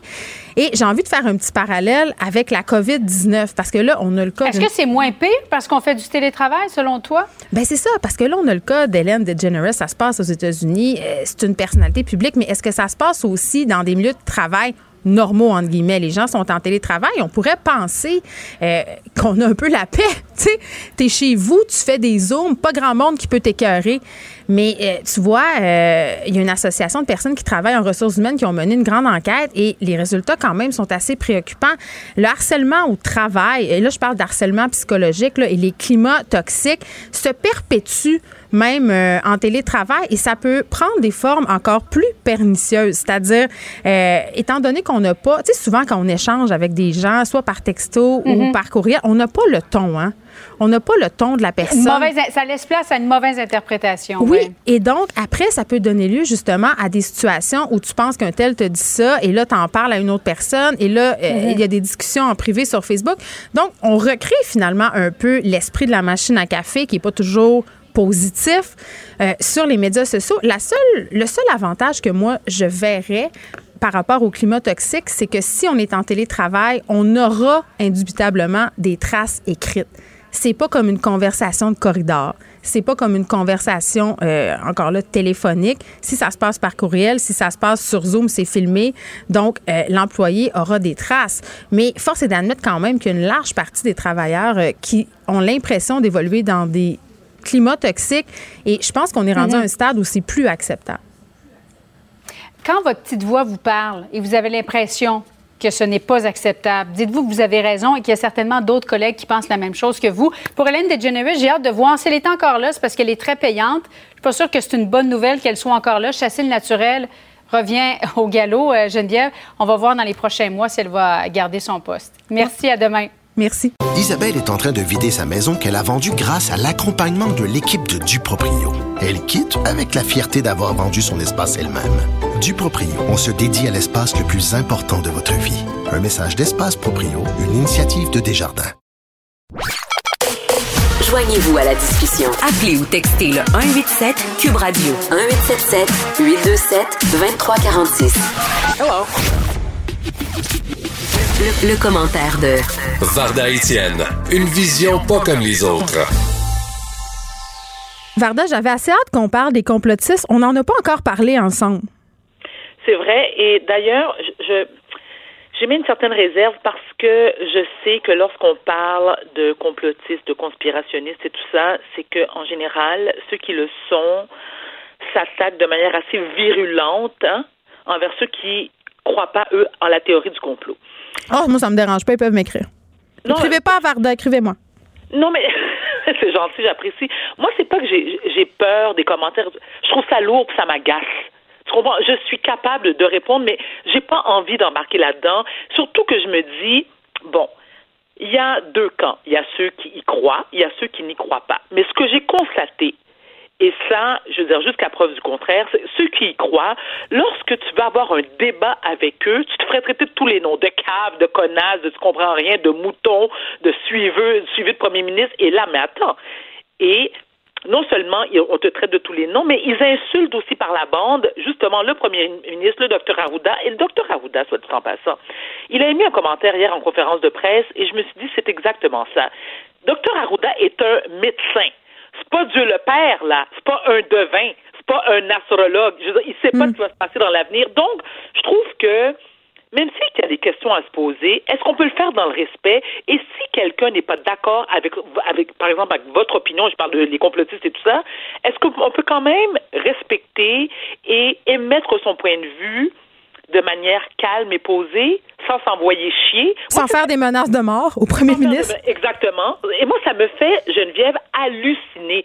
Parce que je me dis, en quelque part, personne, personne ne connaît exactement la source du problème. C'est-à-dire qu'on sait d'où ça vient, mais encore là, on le sait dire, jusqu'à un certain point. On n'a pas encore trouvé le médicament. Et quand j'entends, et là, ça me rend complètement folle, je le suis déjà, mais là, ça augmente mon niveau de folie, c'est lorsque les gens disent oui, mais tu sais, c'est louche parce que là, c'est peut-être euh, le G5, là, c'est peut-être, euh, tu sais, c'est peut-être Bill Gates. Euh, je me dis, mais, mais- mais attends une minute là, je veux dire, tu t'es basé sur quoi? Sont où tes preuves? Là, tu te bases sur quoi? Sur des gourous sur, Fa- sur Facebook, les pseudo-gourous. Tu sais, il y, a comme une, une- Moi, je, je- et là, je veux pas qu'on qu'on parle là-dessus, mais je suis amie avec Lucie Laurier depuis qu'on a l'âge de 14 ans. je dis bien 14 ans, faites le calcul, j'en ai 47, presque 48. Je, je refuse, premièrement, elle ne m'en parle pas, et je ne lui parle pas non plus de ma position. C'est votre tabou? C'est votre sujet tabou? Pas que c'est notre sujet tabou, mais on sait où est-ce que ça va aller, ça va déraper pour rien. Clairement, nous sommes en désaccord. On est en désaccord. Elle, elle croit à la théorie du complot. Moi, pas pantoute. Je me dis, on vit dans une société de droit. La loi dit, tu portes ton masque porte ton masque, femme ta gueule. Qu'est-ce que tu comprends pas? Pourquoi tu portes ta ceinture de sécurité en char? Parce que tu veux éviter que s'il y a un accident, tu te protèges toi et la personne que tu pourrais frapper ou tuer.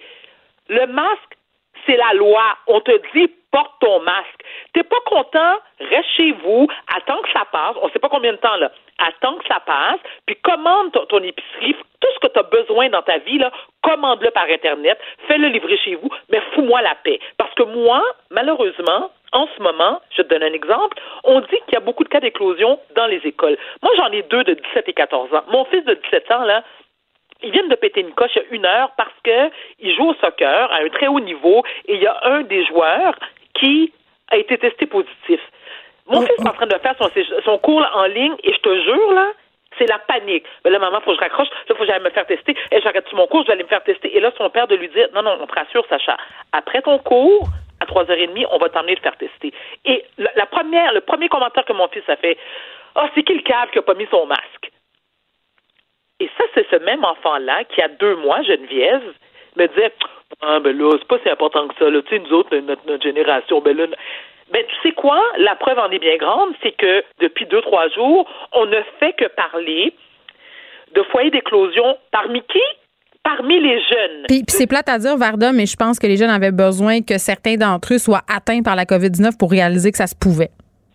Mais tu sais quoi? Je suis d'accord avec toi. Je suis tout à fait d'accord. Écoute, en deux jours, Geneviève, deux jours, on est passé de 175 cas d'éclosion, de foyers d'éclosion à 250. C'est pas banal, là. Hmm. Là, tu me dis, c'est peut-être une grippe ou l'influenza. Vraiment? Vraiment?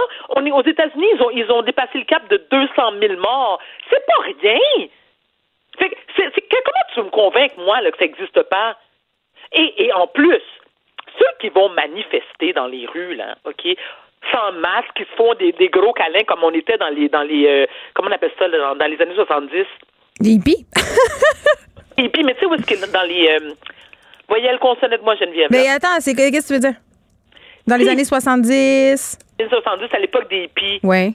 Bon, ils vivaient en. Ils ah, vivaient en dans les communes?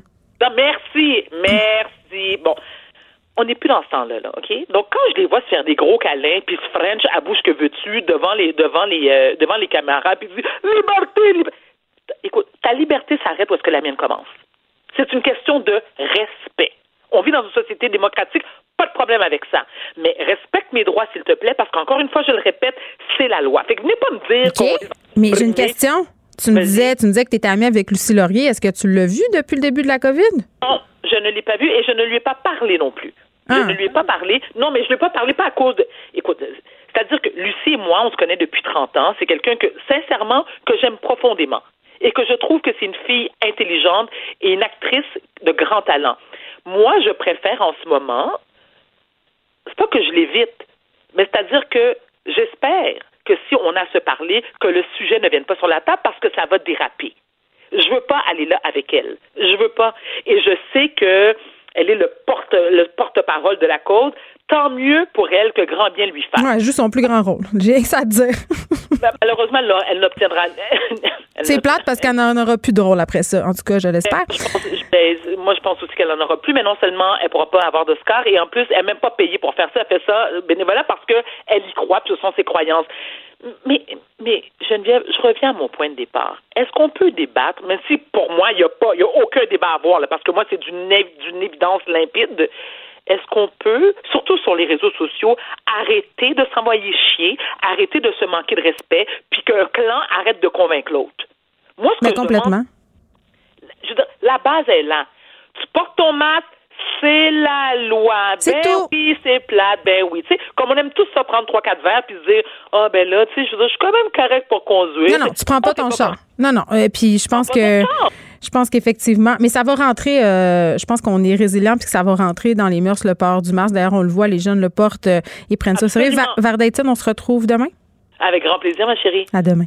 Au revoir. Martino. L'islamophobie, si vous avez un quotient intellectuel légèrement supérieur à celui d'une courge, vous savez que l'islamophobie est un concept totalement bidon qui a été inventé par des euh, musulmans radicaux pour empêcher toute critique de leur religion. Une religion est une idée et toute idée a le droit d'être critiquée. J'espère qu'à l'université, on critique le capitalisme. J'espère qu'on critique le communisme. J'espère qu'on critique les idées. Et j'espère qu'on critique les religions. C'est un bordel. Martino. En semaine, dès 8. est disponible en tout temps en balado. Cube Radio. Une radio pas comme les autres. Au moment où plusieurs régions du Québec passent au orange hein, et même euh, au jaune aussi, euh, le centre du Québec qui est maintenant jaune. Ben, il y a des clients de restaurants, eux, qui décident que la COVID-19, bah, c'est pas trop inquiétant et qu'on peut faire euh, un peu ce qu'on veut. Et je sais pas si vous avez vu circuler les images du Lordia à Laval, mais je peux vous dire euh, que c'est véritablement très, très choquant de voir ça, de voir ces gens qui semblent complètement vivre sur une autre planète. Finalement, ces images-là qui ont été prises par une journaliste, une journaliste de notre bureau d'enquête, Marie-Lise Mormina, elle est là. Bonjour, Marie-Lise. Bonjour. Écoutez, Madame Mormina, vous avez pris ces vidéos-là en cachette hein, avec euh, la caméra euh, de votre téléphone. Mais tout d'abord, j'ai envie de vous demander comment euh, comment vous êtes rendu à cet endroit-là? C'est-à-dire, est-ce qu'il y a des gens qui vous avaient écrit pour vous dire, écoute, je pense qu'à cette place-là de Laval, on s'en donne à qui mieux mieux?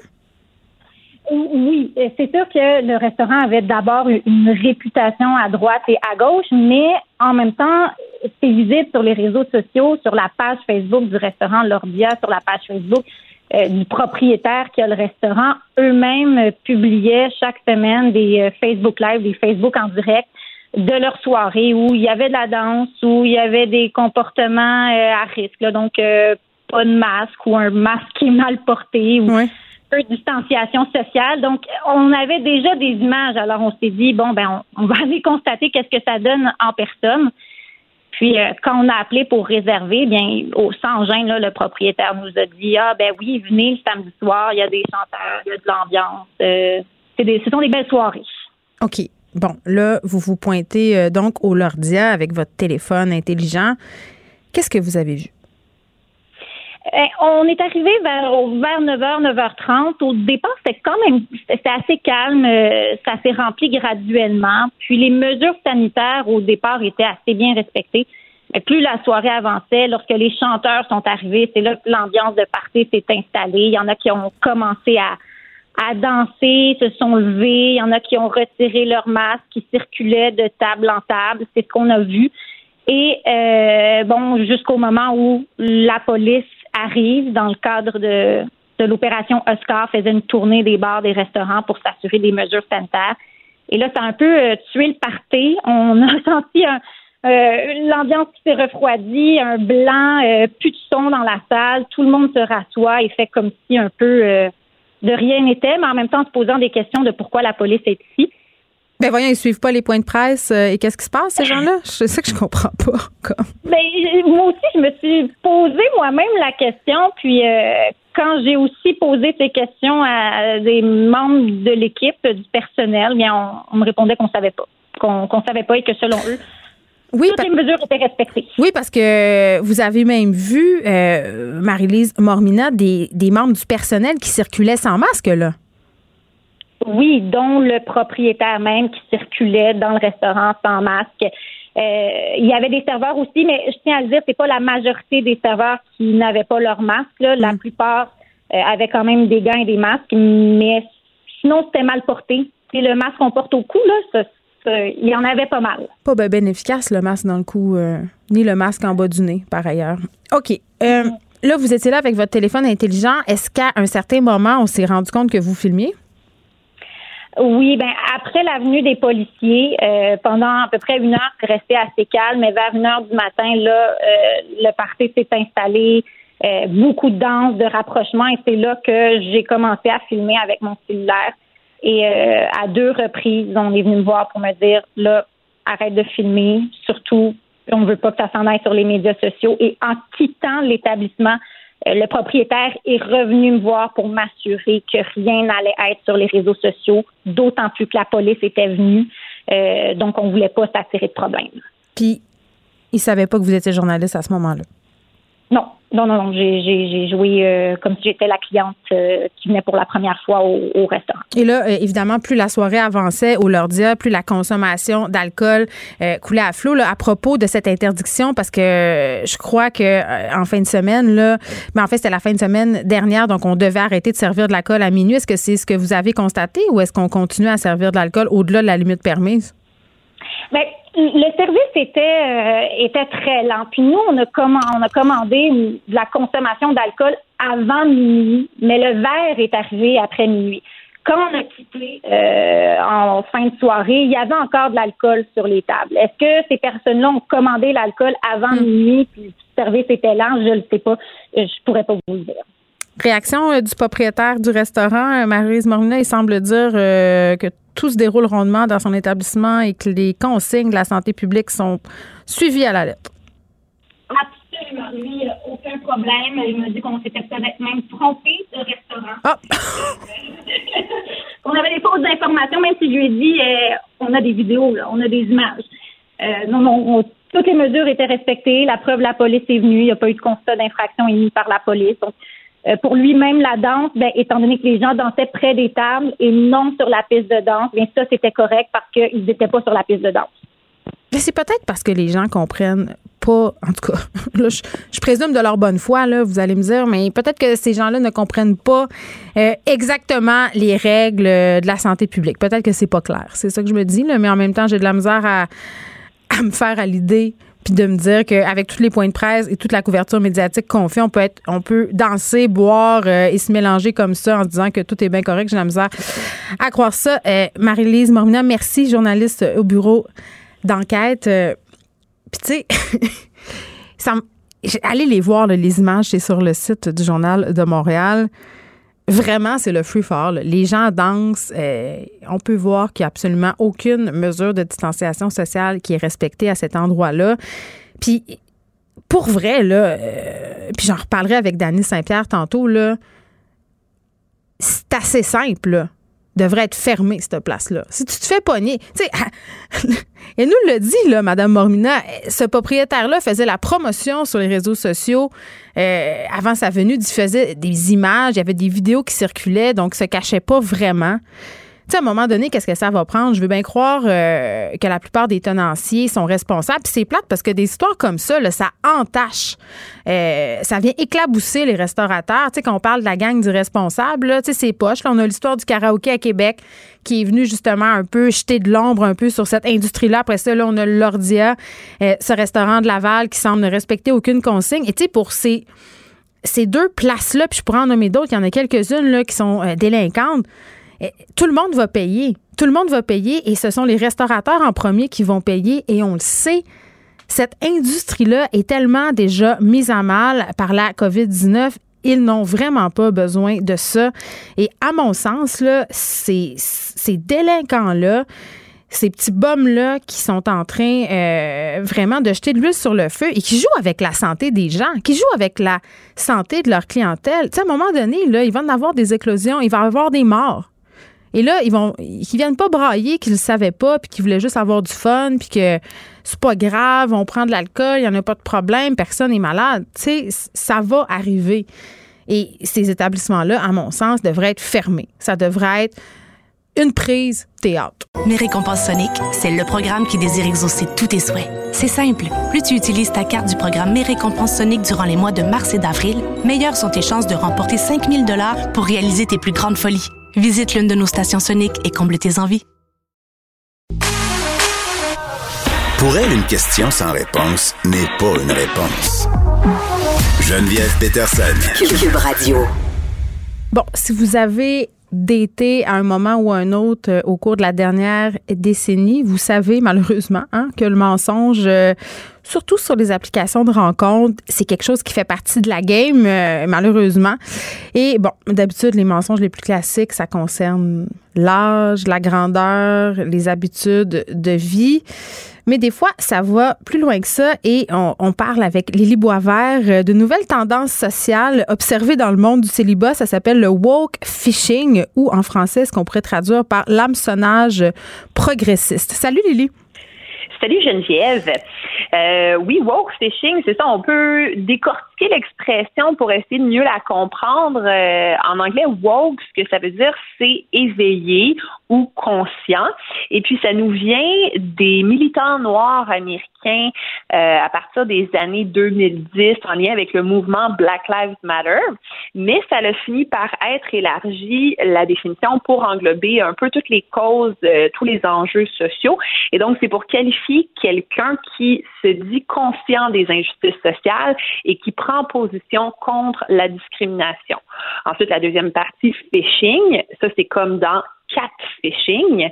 Le catfish, donc, qui évoque une arnaque. Le catfishing, on le sait, c'est par exemple quand Guy reçoit un message de la belle Natacha sur les réseaux sociaux qui peut être son amie et qui, en passant, aimerait ça aussi lui emprunter un petit 6 000 pour venir le visiter au Canada. Donc, c'est quand les gens arnaquent euh, sur les réseaux sociaux. En se faisant passer pour d'autres personnes aussi, souvent, en faisant miroiter des choses, euh, d'où l'expression justement d'aller à la pêche. Oui, voilà. Des fois, c'est des petits gars de 13 ans qui sont dans un pays complètement différent de celui euh, du profil dont ils ont créé, qui est une mm. belle jeune femme, et ils ont volé les photos de quelqu'un d'autre. Donc ça, c'est du catfishing. Oui, mais en même temps, attends, là, tu parles de, bon, peut-être l'aspect le plus connu du catfishing, mais il y a aussi des mm-hmm. gens sur des apps de rencontres euh, qui s'amusent à niaiser du monde, là, en se faisant passer pour, euh, genre, un gars ou une fille, puis finalement, tu, tu, échanges super longtemps avec la personne pour te rendre compte, finalement, au bout d'un certain temps, que c'est juste un scam, là. Oui, exact. Pas super. Comme tu disais, c'est ça, les, mensonges, des fois, ça peut être petit, des fois, ça peut être gros. Euh, c'est ça, il y, a, toutes sortes de manières d'aborder les gens. Euh, l'expression woke fishing, ben, ça s'inscrit là-dedans parce que euh, c'est c'est littéralement des gens qui font semblant d'avoir des valeurs d'ouverture d'esprit, de justice sociale pour séduire des partenaires potentiels, alors que dans les faits, ils n'adhèrent pas à ces valeurs-là. Et ça a été inventé par Serena Smith, qui est une journaliste britannique, dans un article pour Vice qui a été viral euh, tout récemment. Mhm. Et euh, elle explique que justement, on est rendu qu'on séduit avec nos pensées politiques. Donc, les hameçonneurs vont se déclarer féministes ou antiracistes ou véganes, mais c'est juste pour se rendre séduisant et ils se forgent une personnalité mensongère. Et une fois qu'on est séduit, là, ils nous montrent leur vrai visage et on déchante le beau prince est finalement un crapaud. Et des fois, la personne qui hameçonne, oh, dans le fond, c'est juste qu'elle euh, elle, s'en fout un peu des enjeux euh, qu'elle s'est appropriés, mais d'autres fois, c'est carrément le contraire de ce qu'elle pense. La personne euh, prétend qu'elle est antiraciste, mais elle fait des commentaires racistes, prétend qu'elle est féministe, hmm. mais elle méprise les femmes. Et là, l'hypocrisie est totale, mais il est comme un peu trop tard parce qu'on s'est déjà fait séduire. et elle, Serena Smith, ce qu'elle dit, c'est qu'on vit à une époque où les gens, et surtout les jeunes, sentent qu'ils ont peu de pouvoir à l'échelle collective pour lutter contre les systèmes d'oppression. Donc, l'accent est surtout mis sur l'action et la conscience individuelle pour lutter contre les injustices sociales. Et donc, ce ne serait pas surprenant à ce moment-là que les célibataires, dans leur recherche de partenaires amoureux, veulent cibler des gens qui partagent leurs valeurs. Le choix du partenaire amoureux devient un peu comme un geste politique en lui-même. Donc, c'est un... Ouais, vas-y. Oui en réaction à ça, c'est ça, c'est que là, après ça, des célibataires vont simuler des opinions politiques juste pour s'adapter à la demande du marché de la drague. Et ben, l'hameçonnage progressiste, ça devient leur stratégie. Et bon, là, euh, on parle d'un vrai phénomène sociologique? Oui, c'est ça, c'est ça que l'article de Serena Smith a été partagé plusieurs fois, mais ça ne veut pas nécessairement dire que juste, euh, juste ça en soi, ça, ça en fait un phénomène social. en tout cas, ça veut dire, Lily, que ça interpelle le monde, puis que les gens sont peut-être un petit peu tannés de se faire niaiser ces applications de rencontres. Ça, c'est clair. Oui. ça, c'est clair. Puis justement, il a été traduit dans plein de langues, puis il a été diffusé dans les médias de plein de pays, son article. Donc, euh, clairement, elle a mis le doigt sur un enjeu. Et euh, si on regarde du côté des sondages, j'en ai quand même euh, observé quelques-uns. Un sondage IFOP en France en 2017 qui montre que 47 des Français ont une majorité de partenaires sexuels du même côté politique que eux. Et les trois quarts des personnes en couple se disent aussi du même bord politique que leur conjoint. Les contraires s'attirent, c'est pas vrai. Mais ça semble être vraiment pas vrai quand on parle de politique. Il y a aussi ouais, mais j'avoue que tu veux-tu sortir avec un gars qui est diamétralement ou avec une fille, tu sais, qui, qui, a des opinions politiques diamétralement opposées aux tiennes, à moins d'être vraiment un fervent amateur de débat, là, euh, au déjeuner, ça peut devenir lourd. Oui, mais ça va tellement loin, en fait, qu'on observe même que maintenant, euh, le, le fait que le partenaire potentiel a nos, nos opinions à nous, partage nos opinions à nous, c'est plus important pour les gens qu'ils partagent ça plutôt que nos préférences sexuelles. Et le, le, le, site de rencontre OkCupid en 2019 a observé ça après avoir analysé les réponses de 8 millions d'usagers. Euh, les préférences sexuelles, la recherche des mêmes préférences sexuelles, ça a diminué de 30% depuis 2004, alors que le fait de partager des opinions politiques similaires, ça a augmenté de 160 donc, clairement, il y a un renversement de tendance, il y a quelque chose qui est en train de se passer et ça semblerait toucher particulièrement la génération des millénarios et tout spécialement les femmes. 42 des femmes disent chercher un partenaire qui ont les mêmes opinions politiques qu'eux et c'est le cas aussi pour 30% des hommes. Puis tu sais, bon, on se parlait euh, de différents stratagèmes qu'utilisent certains hommes, pardon, sur les applications de rencontres pour séduire les, femmes. Puis il y a déjà un de mes amis, euh, puis je souligne au passage qu'il n'est plus un de mes amis, qui me dit féminisme get me laid. Euh, et c'est exactement ah. ça qu'il voulait dire. C'est ce qu'il me disait en fait, c'est qu'il avait seulement à dire à certaines filles qu'il était féministe pour les avoir dans son lit. Oui, oui, j'ai déjà croisé, euh, croisé ce genre de faux féministes aussi. Euh, puis c'est un problème auquel sont confrontées de plus en plus les femmes euh, qui se disent féministes. Il, y a, il, y a, il semble y avoir un tout nouveau bassin d'hommes féministes sur les réseaux sociaux et sur les applications de rencontres. Euh, mais puis, puis le pire, c'est qu'ils sont très, très crédibles. Ils maîtrisent les dossiers, ils maîtrisent le jargon. Mais c'est drôle, OK? Fait que s'ils lisent tout ça, pourquoi ils deviennent pas féministes pour vrai? Quelle ben perte de temps! Quelle perte de temps! Effectivement, bonne question. Mais pour eux, c'est vraiment juste une stratégie discursive. Puis euh, c'est qu'aussi, des fois, ils vont utiliser ça carrément pour harceler sexuellement des femmes, notamment. Euh, moi, j'ai lu des témoignages de filles qui disaient que euh, des gars se proclamaient féministes, mais après ça, ils les harcelaient pour recevoir des photos d'elles nues sur les réseaux sociaux en disant que ah, mais tu dis que tu es féministe, puis les, féministes sont censés être libérés sexuellement, ben donc ben tu devrais m'envoyer des photos mm-hmm. de toi tout nu, puis des fois c'est carrément pour des pratiques aussi. Euh, on, des gars qui se prétendent féministes vont dire que l'anal, c'est féministe, que le BDSM, c'est féministe, que la soumission sexuelle, c'est féministe. Mais tout ça avec l'intention de euh, faire plier des femmes à leur désir sexuel à eux, euh, même si c'est pas, euh, même si c'est pas ce qu'elles désirent. Donc, ça va à l'encontre totale de ce qu'est le féministe, mais eux, ils, utilisent ça comme ça. Puis je pense aussi que, bon, il y, a, il y a, plein de gars qui sont réellement féministes aussi. On va pas être complètement pessimiste. Il y a des gars, je pense réellement, qui veulent, euh, qui se disent féministes sur les, sur les, dans le monde de la drague parce qu'ils veulent attirer des femmes féministes. Mais je pense aussi qu'il y a des gars des fois qui sont particulièrement machos et que l'idée d'avoir une féministe dans leur vie, c'est comme un défi qu'ils se donnent à ah! eux-mêmes. Ouais, Ils fétichisent la féministe? Ouais, ouais. J'ai observé ça à quelques à quelques occasions. Puis sinon, je pense aussi qu'il y a des gars tout simplement qui se disent Mon Dieu, c'est rendu qu'il y a tellement de féministes. Si je veux pogner, j'ai pas le choix de dire que je suis féministe parce que les, les femmes recherchent ça. En tout cas, moi, mon, euh, mon petit drapeau rouge, Lily Boisvert, c'est tu sais lequel? C'est lequel? Ben, souvent, quand un gars me dit Hey, je suis féministe, dans ma tête, je fais. Oh oh. ouais, parce que normalement, si tu le dis, c'est que c'est pas. T'as pas besoin de le dire, tu sais, juste. Ouais, tu sois le. bon, OK. Il y a d'autres euh, il y a d'autres mouvements qui sont repris. Là, on parle du féminisme, mais il y a aussi le, mouvement Black Lives Matter. Il y a des gens qui creusent en mm-hmm. utilisant les. En, se montrant ouverts, mais que finalement, ils sont juste en train euh, de fétichiser euh, des partenaires. tu sais, je travaillais avec Vanessa Destinée avant ici, puis elle me racontait tellement souvent que souvent coucher avec des hommes qui demandaient de twerker ou qui étaient vraiment des gars qui voulaient coucher qu'avec des femmes noires. Oui, oui, oui. Ben ça, c'est ça. Il y a beaucoup de gens qui sont euh, racisés qui, qui se plaignent de ça, que dans le fond, ils attirent des, des partenaires qui, qui les voient d'une certaine manière, puis qu'après ça, ils s'attendent à ce qu'ils agissent de la manière dont hmm. ils les voient euh, dans la dans leur vie privée. Euh, puis moi, j'ai lu plusieurs témoignages aussi de, de gens qui, qui rencontrait des, des partenaires qui se disaient pro Black Lives Matter puis anti-racistes, mais après un certain temps, il se rendait compte qu'il faisait sans arrêt des commentaires racistes en essayant de passer ça sous euh, sous le le compte de l'humour, c'était juste des blagues, ou bien il faisait tout le temps l'avocat du diable dans les discussions dès qu'il était question de discrimination raciale. Euh, ça, l'avocat du diable, on va se le dire là, on est tanné. On est oui, en fait, ce qu'on se rend compte, c'est que quand tu fais tout le temps l'avocat du diable, c'est parce que tu veux défendre la position du diable. Ça cache de quoi? Cette position-là que que t'aimes. OK. Euh, puis attends, je veux. Euh, en Grande-Bretagne, quand même,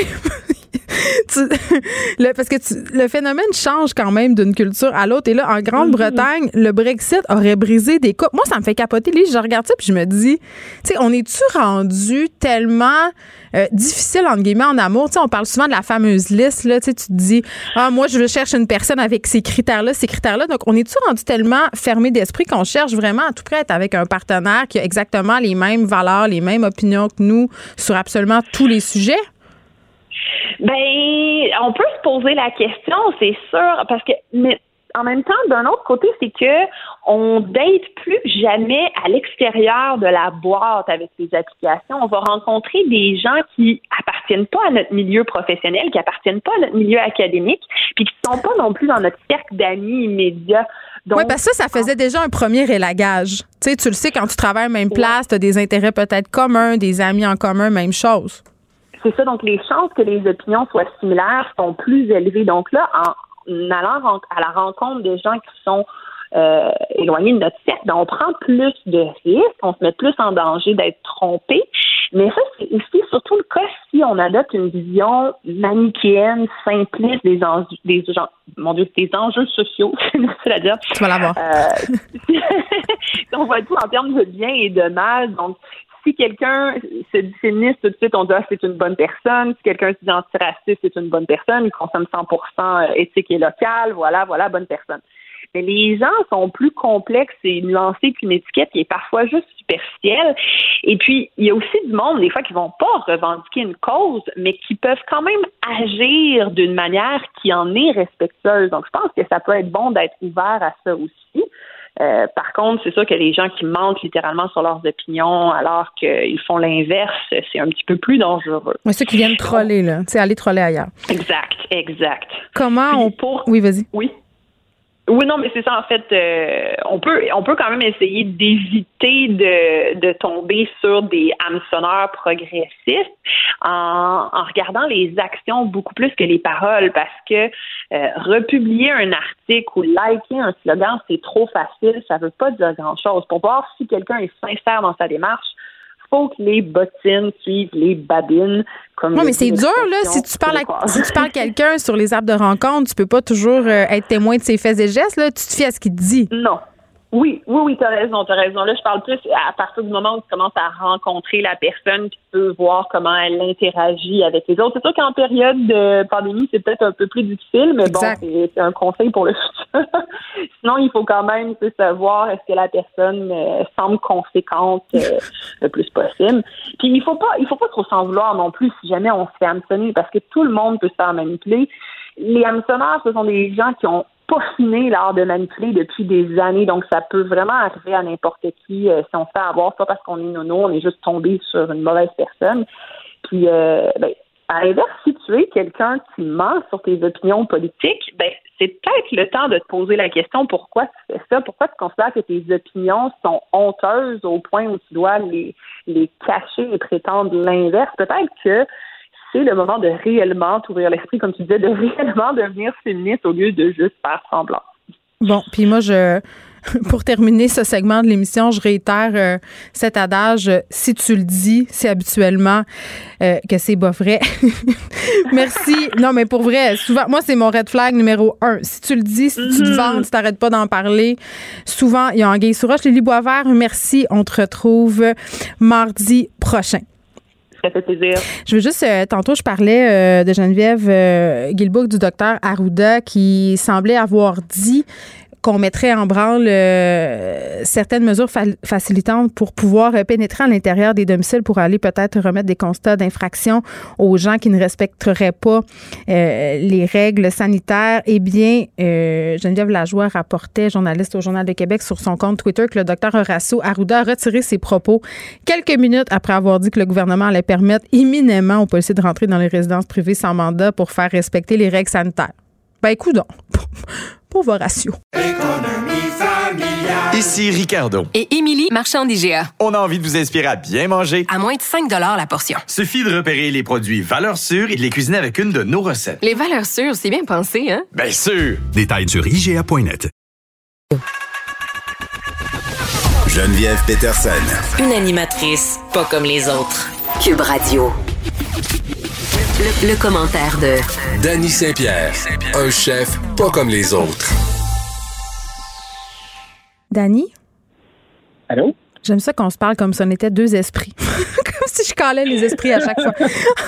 bon, euh, on se parle euh, des pêcheurs euh, non autochtones de la Nouvelle-Écosse qui s'en prennent aux clients des pêcheurs autochtones pour faire valoir leur point de vue.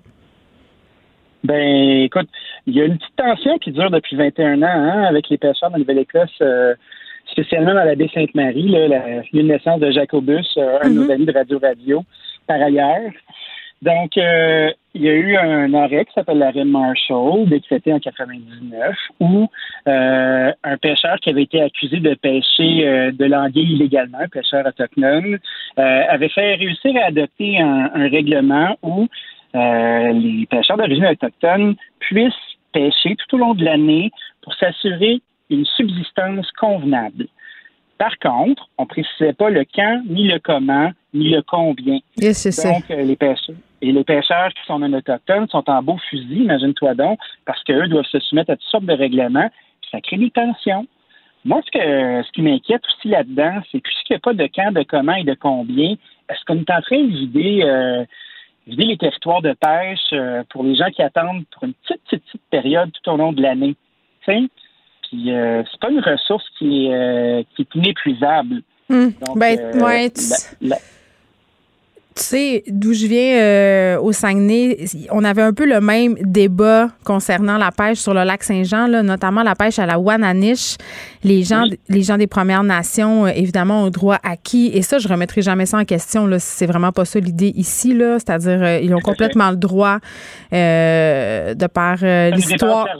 Oui, c'est ça. Donc, ils à mon sens, peuvent bien pêcher la Wananiche, mais c'est parce qu'à un moment donné, il y a des dérapages. Tu sais, il y a des, il y a certains membres des communautés des Premières Nations qui exagèrent, qui pêchent un peu n'importe où et qui font un commerce assez lucratif euh, du poisson qu'ils pêchent, puis ça peut aussi euh, être de la viande prélevée en forêt, là, ou quoi que tu n'as pas le droit de vendre ça, mais tu sais, à un moment donné, ça devient fâchant pour les gens non autochtones qui veulent tirer leur épingle du jeu, vendre leurs affaires parce qu'ils peuvent tout simplement pas rivaliser, puis je pense que c'est ça, en ce moment, l'enjeu euh, en Nouvelle-Écosse. Ben, je pense que on, se retrouve dans une culture d'amalgame. Mm-hmm. Euh, pour quelques individus, l'ensemble d'une communauté finit par payer. Ben c'est poche, puis ça entretient, ça entretient les préjugés. C'est ça qui est poche ben aussi. J'aille bien ça. OK. Et... Moi aussi, ça me, met, ça met super mal à l'aise. Mais tu sais, euh, force d'admettre que ça existe. Oui, on marche super euh, sur des œufs en ce moment. On est comme stressé. On veut, on veut pas se faire dire qu'on est contre la pêche des Autochtones. C'est pas ça. Ben moi, je, suis vraiment pas contre la pêche des Autochtones, au contraire, tu sais, mais je pense que c'est important que tout le monde joue avec le même set de règlements. Tu sais, euh, c'est pas évident, hein? C'est des communautés qui doivent subvenir à leur existence avec la pêche d'un produit qui est pas clair, euh, avec euh, une, question de saisonnalité, une rentabilité qui fluctue. c'est un méchant sac de nœuds, cette affaire-là. Donc, nous le constatons, nous leur souhaitons la paix. beaucoup de paix, pour se comprendre. Ça. va bien aller? de se guetter tout de suite pour parler d'une gang de tontons qui se sont mis à faire un gros Christy party Au Lordia! Le Lordia à, Laval. moi, là, ça, me met, ça, ça me met en beau fusil parce que, tu sais, on parle d'amalgame depuis tout à l'heure, là, puis l'industrie des bars de la restauration, en ce moment, on se débat comme des diables dans l'eau bénite pour essayer de convaincre nos instances en autorité de nous garder ouverts parce qu'on est soi-disant responsables. Puis à cause d'une gang de, de wabos, là, qui sont là à faire le party, puis se met des tops en dedans, puis d'avoir du gros fun, puis de se coller. Puis en plus, que la police se déplace à coup de 10, puis on les voit, là, sont en place. On l'a vu par le, le, journaliste... Euh, du Journal de Montréal. Oui, il a parlé tantôt, elle est allée sur place. Eh oui. Non, mais ça n'a pas de de bon sens. Moi, là, je suis un gros, gros fan de faire comme on fait avec, euh, avec notre droit de pratiquer avec un permis d'alcool. Tu sais, euh, Geneviève, souvent, là, tout au long de l'année, euh, des fois, tu as trois, quatre policiers qui arrivent en civil euh, avec leur badge et leur fusil, puis ils exercent euh, un droit de moralité qui est tout à fait en place quand tu es un tenancier de bar pour regarder si tes bouteilles sont timbrées. Fait qu'ils vont rentrer, puis ça, ça veut dire que as un thème qui est bien spécial avec la restauration, puis qui te dit, bon, moi, j'ai acheté mon alcool, je peux la tracer, je ne l'ai pas acheté à la SAQ ou au dépanneur, puis je vends cet alcool-là, puis c'est ça que je fais. Fais pogner pas de timbre, là, ben, on suspend ton permis d'alcool immédiatement, puis bonne chance pour le retrouver, ça va être difficile. Moi, je serais d'avis que les gens qui se font pogner en flagrant délit comme ça de gros party, on devrait leur enlever leur droit de pratiquer pour faire de la place dans le marché pour le monde qui se fendent le cul en quatre pour rester ouvert, puis prouver euh, aux gens qui nous gouvernent, puis qui ont tout à fait raison de s'inquiéter, qu'on est du monde fiable. Moi, là, ça m'écœure, là. Ben, moi aussi, puis fumer des tops en dedans en 2020, je peux même pas comprendre. Aviez-vous une hotte de poil, quelque chose, la gang? C'est dégueulasse. Tu vas sentir le vieux cendrier. tu sais, ça sent, ça sent la grosse tête à plein nez, puis tu fais comme, ouais, euh, ça doit être une whiff qui vient de dehors. Ben non, calvaire! C'est 20% de la salle qui sont là, qui fument des cigarettes, puis qui battent dans leur assiette. Tu sais, puis euh, moi, je comprends pas. Est-ce que c'était parce qu'il avait peur de chicaner avec les gens? Tu sais, l'opération Oscar, là, il y a eu quand même 2500 visites, il y a eu 1500 constats qui ont été mis en place. 90 constats. 90. Oui, c'est comme, est-ce qu'on peut, euh, est-ce qu'on peut être capable de, de policer les gens qui font pas bien? Moi, je pense que c'est la seule façon qu'on va pouvoir maintenir notre droit de pratiquer. Euh, c'est la seule façon qu'on va pouvoir entretenir un lien de confiance parce que, tu sais, c'est pas la solution de tout fermer, de tout fermer les restaurants les bars parce que les gens vont le faire pareil, le party. Puis, tu sais, euh, c'est drôle parce que je discutais avec un de mes collègues, euh, Pierre Thibault de la NABQ hier, puis on, on parlait du fait que, tu sais, tu te retrouves en Angleterre, là, puis les bars ferment de bonne heure, les gens, là, se font un gros rush de consommation avant le lascal, puis là, tu les retrouves dans la rue en train de se vomir dessus, puis en train de se choisir des maisons pour aller continuer la fête. Moi, je pense que les meilleures personnes pour gérer le débit d'alcool en ce moment, Non, Dani, la prohibition, c'est ça s'appelle la prohibition un peu, en quelque part, là. Je veux dire, c'est bien clair que si t'en. Les gens, là, on va, on va se dire toutes les vraies affaires, là. Les gens, ils vont toujours boire, OK? Ils vont toujours boire, puis ils vont toujours coucher ensemble. OK? Ça, c'est deux affaires qu'on n'éradiquera pas de l'humanité, là, on va se le dire. Donc, ça sert vraiment pas à grand-chose. Et moi, ça me fait rire là, par rapport au restaurant. Le Lordia, tu faisais allusion aux policiers qu'on a vus. Tu sais, je disais, c'est comme quand tu fais un party. Tu sais, quand, quand t'es jeune, t'as 15 ans, là, puis tes parents disent Ah, tu peux recevoir des amis le vendredi soir, puis on revient à 11h15. c'est sûr qu'à 11h15, le balleur de potes est rangé, que t'as serré tes plombs couteaux, puis que tout est bien propre, t'as passé le Swiffer. Exactement même affaire. Je veux dire, c'est sûr que les gens. Ben oui. Eh oui, c'est ça. Les gens au l'ordi, ils se sont assis, puis dès que les policiers euh, sont repartis, ben ils ont rallumé leur botch. Toi, tu penses qu'on devrait les fermer, une prise, puis t'es out? Ben moi, je pense que t'es mieux de prouver que t'as raison. Puis euh, oui, une prise théâtre, comme ça, ça va faire de la place dans le marché pour le monde qui sont sérieux. Puis euh, il va y avoir assez de place pour faire des soins en attendant. Oui, puis- chez vous, euh, c'est un souhait euh, réaliste. Et le propriétaire qui dit qu'il n'y a rien à se reprocher. Écoutez, c'est surréaliste. C'est- trompé de place. On se retrouve euh, demain, Dani. C'est déjà tout pour nous. Je vous laisse avec Mario Dumont. Merci d'avoir été là. Cube Radio.